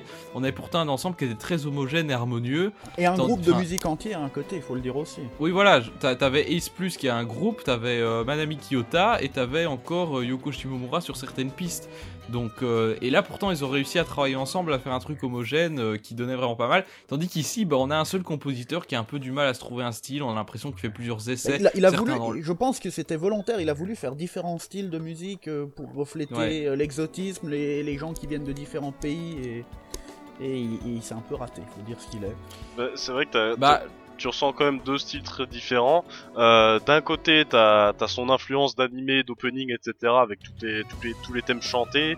Euh, et d'un autre côté, il a voulu faire donc euh, le fameux as- aspect science-fiction, futuriste, avec quelque chose de, de beaucoup plus lourd, avec des, des ambiances beaucoup plus électroniques. Bah, moi, moi j'ai plutôt senti la, la- la distinction entre les musiques de les, les musiques des zones euh, qui sont par exemple musique de Ouais. Primordia etc. Ça c'est des musiques assez assez épiques, euh, enfin qui, qui donnent bien. Enfin je trouve que ça s'intègre. C'est- des musiques d'exploration, hein, elles sont là pour Oui euh, voilà, des poser l'ambiance derrière. C'est gros, c'est grand, c'est vaste, c'est c'est pas c'est inconnu, donc voilà, tu fonces dedans.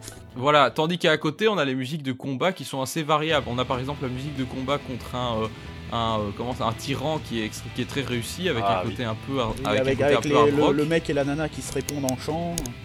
Ouais, c'est ça, celle-là, Contrôlable, celle-là, elle est- Par contre, la musique de combat de base, bon voilà, c'est un mélange de Black rock et de rap, ouais, c'est assez euh, spécial. Ouais, c'est- C'est c'est du rap japonais mais avec des paroles gentilles, donc euh, ça, ça va pas. C'est c'est vrai qu'il y a, il y a vraiment un gros problème à ce niveau-là. Enfin, euh, Black Tar, donc c'est le titre de la musique des, des combats, euh, des combats classiques hein, contre les mobs classiques. Et la, la, combat la à pied surtout la- parce que la musique à scale est différente. Bah oui. Bah, elle, est pas, elle est pas beaucoup mieux non plus, mais bon. Elle est pas mieux, non, je trouve que la musique à pied est meilleure que la Bah, musique pour, à, à pour détailler, skate. pour détailler un petit peu les musiques, parce que je tiens un petit peu à ce niveau-là, c'est c'est un point qui me fait beaucoup réagir. Euh, la, la musique à pied, l'instru en elle-même, bon, c'est c'est un espèce de rock un peu métal, donc ça peut aller, même si c'est pas du Ace Plus, c'est clair. Mais c'est vrai que le chant, ça va pas du tout. euh, c'est bon qu'ils mettent du rap, pourquoi pas. Mais mettez au moins un bon rappeur, les gars, parce que lui, il est zéro. C'est, je suis désolé, mais Non, il, il est mou. c'est Doc Gineco qui essaie de rapper. C'est ça, il y a, y a aucun punch. euh, il sait pas rapper, c'est tout. Je suis désolé. Ouais, il- il- il lit son texte devant le micro. Hein. C'est ça.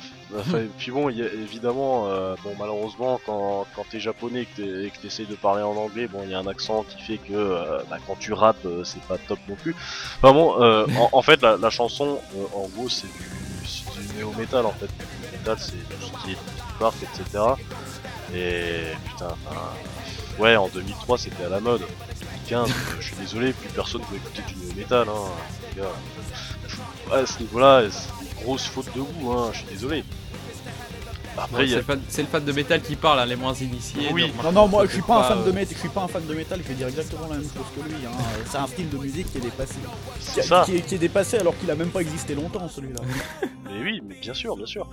C'est entièrement ça. Après, bon, euh, tu veux faire du new metal, ok, mais après, faut le faire bien aussi. Hein. Bon. Enfin bon. Voilà, après, deux- deuxième thème très fâcheux, euh, pas de bol, c'est les deux chansons qu'on entend le plus dans le jeu quand même. hein. Oui. Donc, euh, premièrement, ça Bah, va. c'est vrai que le thème de New Los Angeles, effectivement, moi ça. je trouve que ça, ça passe sans qu'il soit excessivement mauvais, mais l'entendre tout le temps, parce que tu passes énormément de temps à New Los Angeles, c'est vrai que ça devient un peu saoulant. hein. Ça, je vais pas te dire Voilà, le contraire. La première fois que La musique de nuit, je trouve que la version nocturne est, est- est encore est, est mieux. Elle est moins dégueulasse, mais elle, C'est moins elle passe en, elle passe en fait en musique de fond, la musique de nuit. Ouais. Le, le premier ça. thème de New LA, la première fois que j'ai entendu, me suis pris la tête entre les mains, j'ai fait non. mais non, mais ils ont loupé ça, mais non, ils, ils peuvent pas. Ils peuvent pas. Enfin, Bon, pour redonner un peu mon avis euh, précis, dé- le début de la chanson, t'en- t'entends un rythme de batterie euh, complètement bateau, ça fait tout ta, tout ta, tout ta, tout ta, tout ta. Tu commences à entendre le premier riff de guitare, ta, ta, ta, ta, ta, ta. Je me suis dit, ok, c'est une parodie de Green Day ou quoi? Qu'est-ce que vous faites, les gars? Non, quoi, non. Et la chanteuse. oh. la, chanteuse. Ouah, ouah, ah. Ouah, ouah, ouah. Alors, tu, tu veux essayer- Alors, ok, d'accord, si, si une chanteuse veut faire des, quelque chose d'un peu lyrique, un peu spécial, pourquoi pas Mais évite de chanter faux, s'il te plaît. Parce que là, non, tu peux pas dire que c'est chanté juste. Enfin bon, il y a, Oui. ah, dans, dans cette chanson elle-même, il y a que le passage euh, un peu vers la fin où c'est un peu plus rapide, euh, ça envoie un peu plus de punch qui, qui est appréciable pour moi, mais sinon le reste, à chaque fois je baisse le son du jeu, à chaque fois que je rentre à du volet, hein, c'est con parce que c'est très souvent, Ouais. dommage. Oui, c'est vrai que c'est ça. C'est dommage. Mais bon, j'ai envie de dire quand même dans l'ensemble, la bande son, euh, si il y a des très bons morceaux, il y a des morceaux moins bons. Mais c'est pas non plus une bande son achetée à la poubelle quoi, je veux dire, même, Euh, les ouais. même les musiques les plus mauvaises, ça reste potable quoi. Bah pour, pour continuer donc avec les thèmes de combat, donc tu as Uncontrollable qui est donc le thème des, des tyrans, donc l'équivalent des ennemis uniques de Monado. Euh, alors elle, bon, elle hein, très clairement je vous le dis.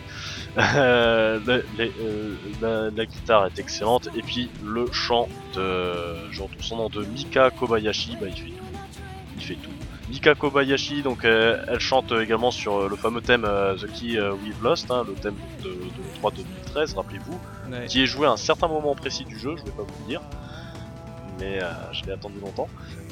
Le thème, le thème de Lao également, euh, celui qui est chanté en allemand, euh, qui, qui est excellent, qui est très euh, mélancolique, c'est également elle qui chante dessus.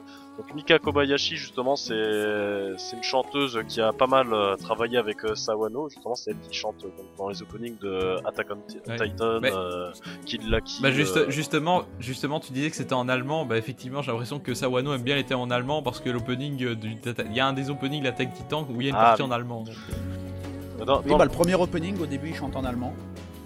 c'est ça, ouais. Ça, dans- dans- t'as t'as deux chansons dans le jeu qui sont en allemand, donc t'as le, le thème de Lao, le, le- personnage avec les cheveux longs là qui est trop dark et tout, euh, et euh, également le thème qui s'appelle Virfliegen, euh, qui est le Ouais. thème de, du métamode en scale, qui est en allemand. ouais. Mais même, même à pied, je pense que c'est la même musique. Oui, oui, c'est la même à pied. Hein. Voilà. Euh, bon, ensuite t'as le thème euh, pour les boss euh, qui, qui est un peu du même style que, que, que- que la musique des tyrans, où t'as également du chant complètement épique et tout. C'est un petit peu le même esprit. Euh, le thème contre les prônes euh, à pied aussi, euh, j'ai trouvé plutôt bien, mine de rien, parce Ouais, que ouais, certes, c'est Oui, certes c'est du boom boom. Vraiment, la chanson t'entends boum boum boum boum. Ouais, ouais, ouais. Mais ouais. Ouais, je mais les, prônes, les prônes c'est du boom boom donc ça leur Mais oui, c'est ça, oui. c'est ça. Oui, effectivement, ça colle bien avec la mentalité Mais oui, mais, du ça- qui mais est, euh, franchement, le- ça colle bien parce que t'as une ambiance pesante, t'as une ambiance lourde. Tu sens la lourdeur, euh, Ouais. tu sens que c'est des méchants et tout. quoi. Et puis ils c'est sont bien. partout. Voilà. Voilà, effectivement, il sort de partout, il te tombe dessus, euh, tu peux en Par avoir contre, euh, le, le thème de combat euh, en scale, par contre, j'ai- vraiment pas aimé du tout. J'ai trouvé que ça, j'ai trouvé que ça faisait too much. euh, j'ai- tu Ouais. t'as- t'as l'impression que les gars, le Sawano s'est dit, bon alors voilà, euh, scale égale futur. Alors je vais faire un thème futuriste euh, en mettant une voix euh, avec euh, de l'autotune à mort, euh, en mettant, en rajoutant du boom boom et tout, euh, voilà, soirée unique, tout ça. J'ai trouvé ça euh, assez bon. Mais c'est drôle parce que le mec de Gamecult, il avait, enfin le, le- le testeur de Gamecult avait justement euh, parlé de cette musique. Et à un moment, il dit oui, alors la bande son, certaines euh, musiques hip hop ratées. Et alors il dit le mec qui dit I need a bigger gun. Ce mec, effectivement, c'est dans cette Ah chanson oui, que le mec dit ça. I need a bigger gun à un moment. Et effectivement, ça le fait moyen. Ouais, ouais, c'est vrai, il y, a il y a quand même quelques ratés. Euh, bon, sinon, donc on en a parlé vite fait, les thèmes des continents, des cinq continents, eux, il y a rien à dire, c'est épique. euh. Ouais, très bon. Alors je le dis, parce que c'est vrai que sur, sur, mes, sur les réseaux sociaux, je suis en train de faire... euh, je suis en train de poster mes chansons préférées de, et euh, là, Oti qui est à côté, il se demande euh, c'est quoi ma première? Je le dis direct, euh, ma musique préférée, c'est le thème d'Oli. Putain, D'accord. il déchire, il défonce. Il y a tout ce qu'il faut. Il y a tout ce qu'il faut. Il y a une montée en puissance, il y a un passage super épique. Et même le thème de nuit, t'as- les, les guitares sont géniales. J'aime par-dessus tout ce thème. Vraiment. Hmm. Ouais, c'est vrai qu'il est pas mal. Euh, moi, une musique que j'aimerais bien noter, c'est euh, la musique que tu vois juste, au- juste après l'écran titre. Tu vois, quand t'as l'écran de connexion pour Oui, choisir les le, squads. oui, le, le thème euh, qui s'appelle Mono X sur le CD. Voilà. Bah voilà, bah, en tout cas, ce thème-là, je l'écoute à chaque fois que je lance le jeu parce que Bien sûr. Il est très bon. Alors j'ai quand même, pré- même si c'est pas comparable, j'ai quand même préféré celui de Monado, hein, qui est quand même beaucoup plus euh, mélancolique. À noter également. Euh, euh, Non, attends, attends, mais moi je, moi, je te parle pas de la musique de l'écran titre. euh, Ah, d'accord. Ah, juste tu après l'écran titre. hein. euh, quand tu sélectionnes les squads. Oui, c'est ça, c'est ce que je te dis, la musique de sélection des squads. Ah oui, oui, rock, oui, oui. Celle-là, j'aime beaucoup. Ouais, j'ai- moins apprécié celle-là, même si elle s'est. Non, moi, franchement, j'aime beaucoup cette Ouais, donc ça va. Euh, Euh, après, il y a, il y a un autre thème aussi dont je voulais parler, c'est le thème My Way, euh, qui, qui est très mélancolique. euh. Euh, pour moi, cette musique, euh, la structure, c'est un petit peu, c'est un petit peu une balade de Scorpion. T'as, une petite guitare toute douce, avec quelques montées en puissance, et le chant est absolument magnifique. Alors, c'est pas chanté par Mika Kobayashi, je sais plus par qui c'est chanté. Attendez, je vais, vous retrouver ça. My Way. The Way, pardon. Le titre de la chanson, c'est The Way. C'est chanté par Sayuri. Je, je sais pas comment ça se prononce, bon, c'est pas grave. Euh, donc ce thème, je trouve absolument joli. Tu sais, c'est le thème où, ça chante euh, Just Everything About You. I wish for you, tu vois. Euh, cette, cette musique, je la trouve absolument magnifique, euh, même si les paroles sont assez banales. Mais le problème, c'est qu'elle est euh, jouée un peu trop souvent, et ça, c'est c'est un point euh, sur lequel je veux bien insister, c'est que bien souvent. Ouais, c'est la variété des musiques qui laisse à désirer. hein. Bah, d'une part ça, et euh, t'as des musiques euh, qui vont être jouées durant des certaines cinématiques qui vont pas toujours coller euh, à ce qui se passe directement. Des fois, t'as cette chanson qui est super triste, alors que bon, en fait, t'as as un dialogue euh, bah, pas si triste que ça, où en fait, on va juste expliquer bah, quelle est la prochaine mission. Mais pourquoi il y a Ouais. cette musique C'est quoi le problème Et il y a un autre coup de gueule que je veux faire Oui, vraiment, euh, qui est sur ce point-là également, euh, pendant les cinématiques, c'est que des fois, tu vois, t'as des cinématiques euh, avec des dialogues, hein, donc, Oui. les personnages y causent, et tu as des Oui. chansons chantées par au-dessus, et du coup, tu comprends Ah oui, rien au dialogue, ça, ça se Ah non, mélange. mais effectivement, on a un problème. et Ici, euh, tu touches un point crucial c'est au niveau du, du réglage entre les sons, entre Oui. les musiques et les paroles. Je voulais qui, exactement qui est pas réglable et il y a des moments où euh, tu n'arrives pas à comprendre ce que les gens disent. Déjà Voilà. qu'ils parlent avec un accent qui est pas forcément génial, mais tu n'entends rien, tu entends ou bien trop fort la musique ou bien ou bien tu n'entends pas assez. Enfin, c'est mal équilibré, tu ne peux pas changer le réglage. Ça c'est effectivement une des les yeux. Bah, D'une part, donc euh, pour le réglage, donc euh, effectivement tu peux pas régler du tout. Moi, souvent, ce que j'ai remarqué, c'est que euh, lorsque je suis euh, en train d'explorer, lorsque je me balade, bah, je mets la musique un peu fort parce que j'aime écouter les, les thèmes des continents. Et paf, t'as un combat qui se lance. Alors déjà, la musique de combat, une fois sur deux, j'aime pas. et surtout, t'as les SFX, les voix, etc. qui vont être beaucoup trop forts, et là tu vas être obligé de changer le son, et c'est super chiant. Et c'est vrai que en 2015, si tu peux pas changer le volume sonore, tu peux pas changer la musique par rapport euh, au, au reste, et c'est super dommage quoi. Ouais. Et, et donc, euh, ce que je disais par rapport au- aux cinématiques où, où tu as du, du chant euh, en même temps que des dialogues, mais ça, c'est un fail pour moi, c'est un fail, c'est une erreur de débutant. C'est pas normal qu'il y ait ce genre de choses. Pourquoi Si ça- tu fais ça au cinéma, tu te prends un carton rouge, hein, mon gars, je te, je te garantis. Si tu mets, si tu mets une musique chantée euh, pendant un dialogue, tu te prends un carton rouge par tout le monde. C'est pas normal ce genre de choses. Tu mets, tu- tu mets une chanson chantée dans, dans des cinématiques, dans ce que tu veux, seulement quand t'as des scènes d'action ou des scènes d'émotion, etc., où t'as pas de personnage qui parle, parce que sinon c'est c'est n'importe quoi, tout se mélange. Mhm. Ouais, euh, sinon, autre point à souligner au niveau des musiques, c'est la variété qui est, je trouve, trop peu euh, importante. Euh, rien qu'au niveau des zones, donc dans, Xeno, dans, Xeno, Xenoblade X, on a, je crois, 6 zones en tout avec 6 musiques, avec une musique par zone. À ça, on ajoute la musique de grotte qui est partout la même. Euh, et euh, la musique de vol. Euh, tandis que dans Xenoblade sur Wii, t'avais deux fois plus, enfin j'ai compté, en, en tout t'as deux fois plus de musique pour les zones. Donc ce qui fait que tu as une variété sonore qui est quand même beaucoup plus importante sur la version Wii que sur la version Wii U et ça c'est quand même dommage. Après c'est peut-être que la version Wii ils avaient plus de- d'équipes derrière pour composer la bande son mais ça c'est Ouais. aussi une faiblesse du, du X j'ai envie de dire, c'est la variété des musiques qui pourrait être meilleure. Pour les zones, je pense que c'est surtout fait qu'on est dans un open world, que t'as cinq continents différents, donc forcément, euh, tu peux pas mettre plus de Ouais, mais je veux dire, ils auraient, pu, ils auraient pu pour faire des- une musique différente pour les zones spécifiques, genre rien, par exemple deux musiques par zone, ou bien alors pour les grottes, euh, on fait une musique spécifique pour chaque grotte, tu vois. Ouais, Ou pour, pour- pour- par exemple les grottes de Noctilum, euh, les grottes d'Oblivia, les grottes de Primordia, tu vois. ouais, Rien que sûr. ça, ça- tandis que là c'est toujours la, la même musique de grotte. Enfin, j'ai l'impression que la variété de musique, voilà, ça pourrait être mieux. Et Rien que pour les quartiers de New Los Angeles, peut-être, euh, même à ce niveau-là, ils auraient pu faire quelque chose, je sais pas. Pas faux. Des variations différentes en fonction du quartier, par exemple. Tu vois, genre Ouais. euh, un peu plus, un peu plus de métal dans la zone industrielle, euh, un peu plus cool dans, dans les zones commerciales et tout. Ça, ils auraient pu faire un truc comme ça. Oui, Enfin bon, juste. voilà, c'est Bah ouais. Après, dans la partie sonore, bah, je pense qu'on va parler du point qui, ça, qui fâche vraiment, les doublages. Oui, effectivement. Donc maintenant on passe au doublage. Effectivement, Euh, dans Xenoblade on avait des doublages mais britanniques puisque le jeu n'était pas prévu pour être localisé euh, en, euh, euh, en Amérique au départ. Et puis bah là du coup on se tape les doublages américains qui sont pas franchement réussis. Hein. Mais oui. Mais oui, c'est vrai. C'est- Généralement, les doublages ricains, ils sont pas souvent réussis. hein. On prend, on prend Tales Donc, of clairement- Symphonia pour prendre un vieux jeu, ils étaient très moyens. Euh, Fire Emblem Awakening, heureusement qu'on peut mettre en japonais parce qu'ils sont encore très moyens. Ouais, et justement dans Xenoblade il y avait des gens qui rageaient pour dire que oui la version anglaise est pas terrible, faut écouter en jap.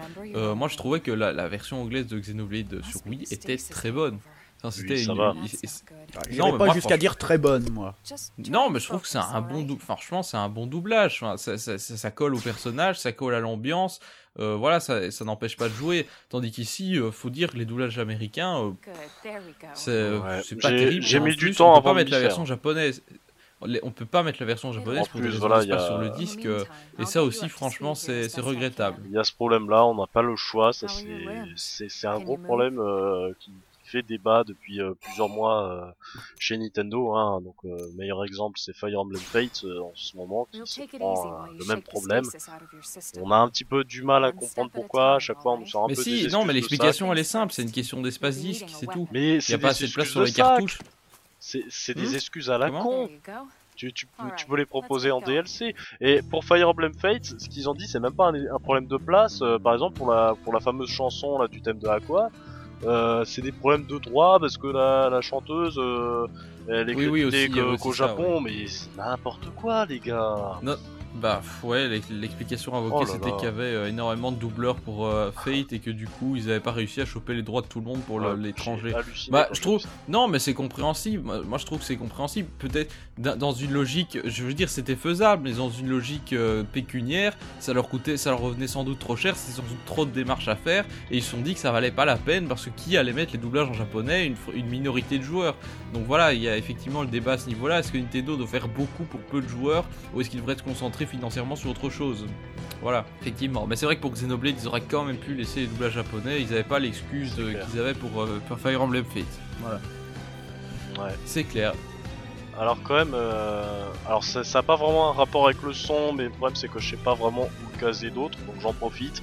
Euh, Qu'est-ce que vous avez pensé de la localisation euh, pour les textes en général? Euh, bah écoute, ça va. J'ai pas trouvé de, de grosses boulettes, donc euh, on va dire que c'est bien. Déjà, il n'y a pas de faute, c'est déjà pas mal. Oui, c'est ça. Alors moi j'ai eu euh, deux problèmes à ce niveau-là. Alors il y en a un très léger, bon ça va être une faute de frappe. euh, je me rappelle que durant une quête, euh, durant un dialogue qui concernait les quêtes avec le professeur P, j'ai remarqué qu'il y avait un mot qui était doublé. Je crois que c'est quand l'assistant Manon il parle, il y a un mot qui Ouais, était doublé. euh, C'était C'est bien c'était genre donc ou alors quelque chose comme ça qui était deux fois. Oui, bah alors du coup, ça fait juste le perso qui bégaye, quoi. Enfin, Non non c'est non. pas très très grave Mais- en soi. Bon, ça à la limite, c'est pas trop grave, hein, euh, je chipote. Par contre, il y a un gros problème euh, de traduction avec les quêtes officieusement. Je sais pas si tu, si toi, tu as déjà fait les quêtes là. Euh, Celle-là, je l'ai pas encore faite. Elle est sur mon tableau de, de mission, mais j'ai pas encore assez avancé dans le jeu pour la faire. Alors, officieusement, en fait, c'est une quête euh, avec des, des énigmes entre guillemets. euh, tu, tu vas Oui. euh, trois énigmes où en fait, il faut battre un monstre en particulier, se rendre à une zone en particulier et récupérer euh, les collectables en particulier. Ouais. Et euh, bah, il y a un gros problème de traduction à ce niveau-là. Ouais C'est-à-dire Pour la quête, euh, pour la première quête officieusement, on te dit quelque chose du genre euh, que, que dans la Terre Blanche, il faut aller affronter la. Bête Rouge. Alors bon, Terre Oui, Blanche, bon d'accord, tu, tu vois que c'est Sylvalum, pas de problème. Ouais. Et donc on te parle bien de Bête Rouge, et le mob que tu dois affronter, euh, il est vert, hein, les gars. Ah Déjà. Sérieux Et finalement, comment t'as su que c'était le bon? Euh, Solus. Oui, non, non, les, alors, les, les quêtes d'énigmes là, une fois sur deux, c'est mal traduit. Même quand c'est bien traduit, en fait, on perd du sens avec la traduction. Donc moi, je laisse tomber. Hein. Ouais. Je vais et- voir sur internet toutes les quêtes là dans tous les jeux. C'est une- un des rares trucs que je me fais pas chier à faire. Et un autre truc euh, très révélateur, devais aller, euh, donc toujours pour cette quête-là, à la fin tu dois euh, chercher un PNJ en particulier, et tu as marqué, il faut le chercher à la pointe du jour. Ah en oui, français, il y a marqué ça. Bah, quand le jour point, quoi. Bah oui, à la pointe du jour, moi je me suis dit, ok c'est le matin. non, c'est- bah oui, c'est le matin. Bah ouais. non, moi j'avais bien compris. Moi j'avais bien compris le soir. Hein, J'étais allé Ouais, le mais soir. euh, je... Après, c'est- oui, c'est ambigu. Je suis d'accord. C'est C'est ambigu. c'est ambigu, parce que sur la version euh, américaine, c'est pas ambigu du tout. Tu as, tu as marqué clairement, je crois, un truc genre evening ou. Enfin, c'est clair. Alors que la pointe Ouais. du jour, bah non, euh, tu sais pas, c'est l'un ou l'autre. Hein. Ouais, ils ont un peu raté leur coup. ouais. Ouais. D'accord. Mais bon, voilà, il faut pas non plus trop cracher sur les, localisations parce que finalement, eux, les, les- les gens qui font les locks, c'est les gens qui prennent tous les commentaires négatifs et jamais les commentaires positifs parce que quand c'est la lock est bien, ben on se dit ok, c'est normal, le, le job est fait, mais bon, on va pas applaudir quoi. Bon, ça Donc, dépend, euh, parce ouais, que quand on, a, quand on a fait les tests de Splatoon ou, de- ou du dernier Donjon Mystère, euh, on était tout à fait d'accord pour dire ils ont Oui, fait un oui, excellent boulot, ils s'en fait plaisir, bravo les gars. Effectivement, sur Donjon Mystère, ça, se- ça se ressentait assez bien. Mais bon, Xenoblade, il y a quand même un, un boulot important, notamment rien qu'au niveau des, des collectables. sûr, euh, bah, là au niveau de localisation, parce que y a- dans, dans ce genre de, de- là, il y a souvent beaucoup de détails qui font référence à la culture japonaise que nous comprendrait pas Oui. forcément. Je veux Euh, dire, c'est dans, dans Xenoblade sur Wii, il y avait quand même de la salse pareille, hein. C'est dans les Schtroumpfs, hein, gars. Vous allez pas me dire que c'était là dans la version japonaise ou américaine, hein. J'avoue. Mais, mais oui, mais au niveau des collectables également, t'as as certaines différences. euh, j'a- J'avais vu, euh, alors par rapport à la version japonaise, j'en sais rien. Mais euh, pour, euh, pour m'aider dans les solus, euh, j'a- j'avais chopé euh, des images euh, où tu vois donc les continents en fonction des zones. Et tu vois les collectables. Et tu vois en anglais et en français, tu voyais que souvent c'était pas du tout euh, la même traduction. Et ça, c'est parce bah que oui, c'est traduit du japonais. Hein. c'est- Ils passent pas par l'anglais pour traduire en français. Ça, je sais pas. Par contre. Si, si, ça, ça ferait, bah si, ça fait des grosses différences de traduction quand tu passes de l'anglais euh, au français et puis au japonais et puis euh, voilà. Mhm. Vu que tu perds Ouais. forcément, tu perds forcément du sens entre le japonais et l'anglais, alors tu vas en perdre encore plus entre l'anglais et le français. Donc euh, Bah, c'est clair, mais je sais pas si ça se fait dans tous les cas, parce que à Je mon avis, il y a des cas où ils s'emmerdent pas. Hein. Ça, ça dépend. Bon, peut-être qu'aujourd'hui, c'est vrai, ils ont plus tendance à traduire du japonais par souci d'exactitude, mais je suis sûr qu'il y a quelques années, ils traduisaient de l'anglais. ah bah oui, il y a- il y a quelques années là, euh, je, je vais prendre la traduction de FF7 par exemple, qui était magnifique. Hein. Là, ils s'emmerdaient pas, mais aujourd'hui, de plus en plus, ils se sont rendus compte qu'il fallait traduire correctement, quoi, pour faire le boulot correctement. Exact. Voilà donc euh, pour la localisation. Bon, voilà, quelques deux, deux trois problèmes, mais globalement, ça reste correct, hein, donc on va pas trop chier dessus. Euh, bah du coup, je pense qu'on peut passer à la partie un peu plus euh, au niveau de euh, du, du gameplay, voilà, du Oui. gameplay. Alors au niveau de la de la structure du jeu, tout d'abord, ben on est dans quelque chose de complètement différent de Xenogears ou de Xenoblade Wii, puisque hein, pas totalement différent de Xenoblade Wii, puisque dans Xenoblade on avait déjà une dimension de quête assez importante, mais on avait quand même un scénario assez linéaire et assez voilà. Malgré le fait que les zones étaient assez ouvertes, c'était quand même un chemin. Tandis que dans Xenoblade, c'est des- je veux dire, dès le début du jeu, si tu marches longtemps, tu peux aller jusqu'au Coldross en théorie. Enfin, effectivement, il y a, Oui, il y, a le niveau- il y a le niveau des mobs qui limite toujours ta progression, mais je veux dire, si tu passes entre et que tu te faufiles, il y a moyen d'aller euh, très loin, quoi. Oh bah je l'ai- je l'ai fait hein moi au niveau 17 d'aller au milieu de Sylvalum pour une quête euh, pour recruter un personnage. hein. Je l'ai fait. Ah Hein. bah... Ah bah d'accord, t'as dû beaucoup nager alors. hein, parce que Nager, traverser courir. Primordial Sylvalum, c'est long. Des, des- des années d'expérience euh, sur des MMO et des autres RPG à esquiver les mobs. bah oui. Attends, t'as du courage parce que moi, moi j'ai attendu, j'ai attendu qu'on me demande d'explorer 15% de Sylvalum pour y aller pour la première fois. hein. D'ailleurs, Cold Rose, je suis toujours pas allé. Là, j'ai une quête qui me demande d'y aller parce que pour la prochaine mission principale, je vais explorer euh, 15% de Cold Rose. Donc là, j'ai attention, je vais bientôt mettre un pied dans Cold Rose. Ah, ça revient.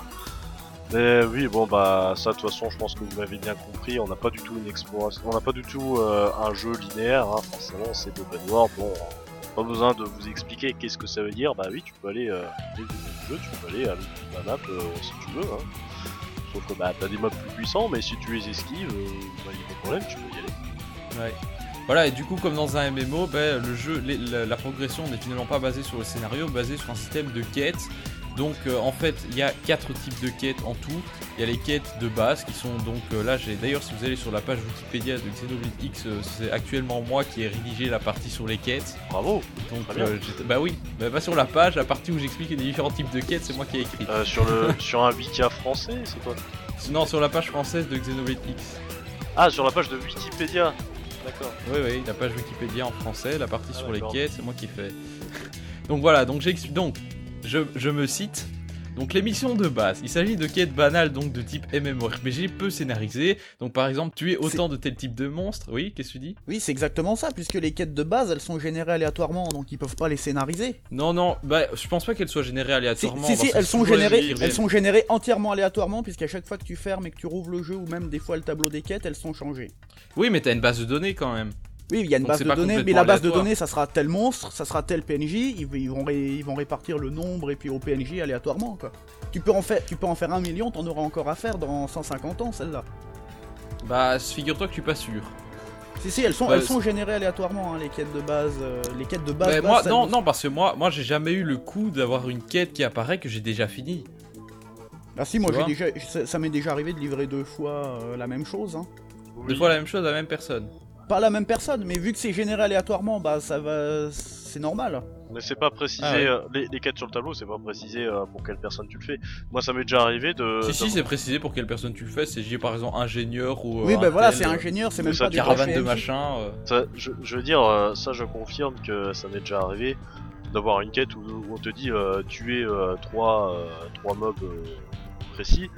Et euh, quelques jours plus tard, ah bah tiens, j'ai de nouveau cette quête là où on me demande de, de détruire euh, trois mobs euh, fois les mêmes. Ah oui, d'accord. Oui, c'est- des quêtes générées aléatoirement, celles-là. Voilà, donc, pour- euh, tu, tu peux en, tu peux en faire un million, tu seras encore dans 50 ans. hein. D'accord. Donc C'est- voilà. Elles sont vraiment juste pour faire un tout petit complément d'argent ou d'expérience si t'en as besoin de temps, si t'en as besoin de temps en temps. D'accord. Bah oui, mais ça, oui, ça permet aussi de, de compléter notamment les quêtes qui demandent de, de combattre un ennemi unique, par exemple. Ça permet de, de- de compléter les zones quand même. Oui, Enfin, aussi. il y, a- il y a ce côté- il y a ce côté-là aussi. Mais par contre, c'est vrai que le plus chiant, c'est qu'ils demandent des matériaux, mais d'un autre côté, euh, il suffit d'utiliser tes tickets récompenses pour Non, choper non, le ut- matériau. euh, honnêtement, utilise pas tes tickets de récompense. Pourquoi? Tu les gardes pour la toute fin du jeu, pour euh, les, les scales de très Ouais. haut niveau. Pour avoir des matériaux. euh, pour Parce que pour scales. faire les scales de haut niveau, il faut pas de l'argent, il faut des matériaux. Et là, c'est des trucs super rares sur des boss que t'es obligé de faire en mode euh, time attack. Euh. Bah, de toute façon, moi j'ai déjà dépassé ma limite. Enfin, j'étais déjà à 1400, donc Oui, euh, bah, j'en ai ah oui, c'est oui, vrai que la, à limite elle monte au fur et à mesure que t'avances dans les quêtes d'histoire donc. euh, Je suis redescendu à 1000 ou un truc comme ça, mais donc ça va, vais bah, quoi. garde-en toujours un petit peu de côté parce que. Ouais, d'accord. Bah bon à savoir. Mais donc voilà, c'est pour ça, c'est pour ça aussi que les missions de base sont limitées à 20. Donc euh, c'est, ça reste quand même assez limité dans la mesure où euh, par zone ça fait que 4-5 quêtes. euh, Euh, surtout que si tu as commencé une quête à Oblivia par exemple et que tu dois aller à Sylvalum, bah, tu es obligé de garder euh, tes quêtes d'Oblivia sous peine de devoir les refaire. Donc voilà, bon, c'est- il y a quand même une limitation. Alors il y a les missions normales, donc ici sont des missions plus classiques, donc comme celles qu'on retrouve dans Xenoblade, elles sont un peu plus scénarisées. Donc typiquement, il s'agit de rendre, service à un, PNJ. Donc elles sont plus longues que les missions de base avec plusieurs objectifs pour les compléter et euh, le joueur peut en accepter autant qu'il le souhaite simultanément. Euh, je trouve que contrairement aux quêtes de Xenoblade, elles sont ouais, ça dépend. Parfois elles sont intéressantes et parfois euh, bon un peu lambda quand même. hein. Ah, plus plus t'avances dans le jeu, plus elles seront intéressantes. hein. Là, en endgame, il y en avait qui étaient vachement longues, euh, qui servaient à débloquer d'autres quêtes après. Oui oui c'est vrai qu'il y a un système de- Oui. d'arbre qui est pas forcément visible mais Ça- effectivement. ça, c'est genre par exemple tout- toutes les quêtes du professeur B par exemple. Ah, les quêtes du professeur Ah. Bell sont géniales. Je les ai adorés. Ouais. Et, et c'est vrai qu'on on voit bien là que euh, il y a certaines normal quests qui sont euh, plus détaillées dans l'histoire que, que les quêtes d'entente dont on causera après. Mhm. Mais ce qui est super intéressant, très important donc euh, dans, dans ces normal quests, c'est que parfois elles vont vraiment euh, te servir à, à débloquer euh, encore plus de choses derrière. Donc euh, par- des, par- fois même, une- des fois même une usine. Hein. oui, l'usine de traitement des eaux, de- ça c'est avec une normal quest et ça. Ah non, mais moi je parle, je parle des usines. Non c'est pas de ça qu'il parlait ah, effectivement. l'usine de- des l'usine usines des d'arbres. arbres, oui, ouais. pardon. Oui, C'est aussi, c'est aussi avec des quêtes normales qu'on les débloque, à part Oui, oui, celles oui. qu'on débloque avec l'histoire. tout à fait. Ouais. tu as des quêtes qui vont te permettre bah, de, de rallier euh, des- les peuples à d'autres nations, hein, comme en quête évidemment. Ouais. Euh. Des fois même récupérer un nouveau euh, membre d'équipe. Oui, oui. Oui. je bah, je spoilerai souvent, pas de nom, mais il y en a un qu'on peut recruter que en endgame une fois qu'on a terminé l'histoire. Oui, mais non, je veux dire, les membres d'équipe, c'est les missions d'entente, c'est pas avec des missions Non, non, de base. pour, pour, les pour, la, pour les recruter, c'est bien une mission, nor- une mission normale. C'est-à-dire, non, non, c'est pas vrai. Bah là, j'en ai, j'en ai La fait première une- fois, la première fois, c'est une mission de, c'est mission d'entente. Je suis formel, je suis formel. Peut-être qu'il y a là, un a- cas ou deux où c'est une mission normale, mais non, non, globalement, c'est une mission d'entente parce que d'ailleurs, il faut très souvent un emplacement euh, de libre dans ton équipe Ouais. euh, pour le perso qui va se rajouter. Ouais. Donc c'est QFD. Mais donc les missions d'entente, justement, on en parle. Donc c'est des missions qui sont nettement plus scénarisées, mais qui sont la plupart du temps facultatives. Donc elles ont pour but de creuser le background des personnages jouables. Euh, on peut en accepter que sous certaines conditions, donc atteindre un, un certain niveau d'entente avec le personnage puisque au sein du groupe, bah, euh, plus vous passez du temps avec un personnage et plus l'entente s'améliore. Euh, donc avoir ou ne pas avoir certains personnages dans son équipe et parfois une limite de place, hein, on a dit pourquoi, euh, atteindre un niveau donné ou avoir accepté une mission de base précise. En tout cas, on peut en accepter qu'une seule à la fois et aucune mission principale ne doit être en cours. Oui, alors à ce niveau-là, en rapport avec ça, je vais passer un petit coup de gueule également. Donc euh, les missions d'entente, bon bah c'est particulièrement à ce niveau-là que tu vas changer les membres de ton équipe. hein. Puisque en temps normal, tu as toujours ton avatar, Elma et Lil, plus un quatrième perso euh, que tu vas changer bah, en fonction de la quête d'entente que tu vas faire. Mhm. Et il y a un point que je ne comprends pas. À quoi servent les cases euh, membres en réserve? C'est quand tu veux Ah, changer plusieurs membres d'un coup. Sauf que ça arrive Ouais, jamais, puisque quand pour changer plusieurs membres d'un coup, faudrait les parler en même temps. Parce que je... C'est quand tu veux ça. enlever plusieurs membres de ton équipe d'un coup, mais sans en rajouter, par exemple, pour euh, Ouais. prendre un membre recruté au terminal euh, du mode en ligne. Mais, mais j'explique ma frustration, c'est que dans Monado, tu, euh, tu vois, tu t'avais t'avais tous tes personnages avec toi. Alors en combat, t'en jouais que 4, mais 3, tu- 3 dans, dans l'autre. hein. Euh, c'était 3 trois pardon. membres. Oui, C'était c'est trois. l'inverse. Euh, C'était excuse-moi. 3, mais sauf que dans Monado, t'avais 7 personnages en tout, tandis qu'ici, euh, t'en Oui, as mais, plus de mais 10, il restait, mais je veux dire, il restait avec toi quoi, les assez- personnages. assez- Alors que là, grand, dans donc tu peux pas les avoir tous à la fois. Oui, pas tous à la fois, mais je veux dire, tu, euh, tu peux le sélectionner dans le menu. Alors que là, dans Xenocross, lorsque tu veux changer de personnage, t'es obligé d'aller euh, chercher le personnage à péter au schnock. Alors que je sais pas, t'as- t'as t'as- t'as- t'as une case, t'as des cases qui s'appellent membre en réserve. Et lorsque je Ouais. mets le membre en réserve, je me dis bah ce serait bien qu'il y reste et que lorsque je suis au plein Mais milieu de la pampa, je peux le je, je C'est le dégage, c'est changer. pour le dégager de l'équipe de faire ça. hein. Clairement. oui, mais c'est nul. C'est nul. Mais justement, c'est, justement, c'est un, des- c'est un des points faibles du jeu qui a été désigné par les joueurs. On en parlera plus tard, mais euh, voilà, là, il y a effectivement beaucoup de joueurs qui sont pleins chez Takahashi de ça, et il est bien conscient que le fait de devoir Ah oui. courir à, à perpète les alouettes pour aller chercher un membre d'équipe, c'est un mauvais plan. Mais bon, d'un autre côté, c'est pour un certain souci de cohérence en même temps. euh, Vu, vu que tu es censé recruter des, des- des soldats euh, qui ont autre chose à foutre de leur journée que de faire tes missions de merde, bah c'est normal qu'ils Ouais. qu'ils font leur vie pendant que toi tu fais ta vie, quoi. Oui, bon. C'est par souci de cohérence Ça, ça, ça- ça donne quand même pas envie de changer l'équipe régulièrement. hein. C'est Bah, c'est ça, c'est moi, l'équipe, euh, quand je la change, à chaque fois, ça me fait chier, quoi, parce que je me dis, bon, euh, lui, je l'ai monté de, à un niveau acceptable, maintenant, je suis obligé de changer euh, pour faire telle quête, sauf que lui, il est à bas niveau. Et je sais très bien que quand il faudra que je recherche euh, l'ancien mec euh, qui est à haut niveau, euh, bah, je, vais, je vais devoir euh, m'embêter à le chercher je sais pas où euh, et à galérer quoi pour euh. Bah, d'un autre côté, non, mais d'un autre côté, la, localis- non, mais la localisation est indiquée sur la carte, donc à un moment, je veux dire, euh, c'est juste l'heure qui change. Parfois, genre Elma, elle est dispo qu'après 19h. Voilà, tu changes l'heure et dès 19h, Ah, tu Elma. peut- bon, c'est pas si contraignant Non, elle est pas, problème, pas- Elle est pas disponible toute la journée, elle va en plus. Non, il y a des moments où elle est pas là et donc Ah tu bon dois un peu avancer l'heure et puis c'est bon. De toute façon, Elma, euh, je je vais l'enlever. hein. bah si, non, mais si, non, mais clairement, il y a des moments où tu dois enlever ces persos-là parce que sinon tu augmentes toujours l'entente avec Elma et Lynn. Et, et quand, euh, et quand tu veux par exemple faire telle mission avec Ah, tel perso que t'as jamais pris dans l'équipe et qui a besoin de 3 de trois cœurs, bah je peux te dire que tu, veux, tu préfères en avoir 3 à la fois dans ton équipe quoi. Et limite à des moments où j'ai envie de kicker mon propre avatar pour prendre une équipe composée exclusivement d'autres persos. Et hein. ça, malheureusement, on peut pas. T'es obligé de jouer ton avatar, contrairement Bah à oui. Monado. C'est ça. Et du coup, au niveau Ça, du gameplay, bah, c'est un petit peu frustrant. Ouais, bah c'est un petit peu limité. Mais surtout au niveau du. Ouais, le gameplay, on en parlera plus tard, mais au niveau Ouais. du système de combat, il y a moins de variété que dans Xenoblade au niveau des classes. Clairement. Mais euh, bon, voilà. euh, donc, euh, revenons sur nos missions. Hein. Donc, les missions principales, quant à elles, donc ce sont elles, donc il y en a 12 en tout, je pense, sont elles qui font réellement Ouais. progresser le scénario et sont donc obligatoires pour venir au bout du jeu. Elles nécessitent certaines conditions pour être acceptées, donc niveau, pourcentage d'exploration d'une région, personnage dans l'équipe. Euh, donc c'est-à-dire Lynn et Elma, et de ne pas avoir accepté une mission d'entente forcément. Donc de ce fait, il peut arriver, et ça arrive souvent, hein, j'ai mis il peut arriver, mais en fait ça arrive tout le temps, que plusieurs heures de jeu s'écoulent entre deux missions principales, car les conditions ne sont pas remplies. D'autant plus qu'une mission principale dure à peu près euh, une demi-heure, j'ai envie de dire. En- gros, euh, si, si, tu, si tu vas en ligne droite, après une demi-heure, t'as fini ta mission principale.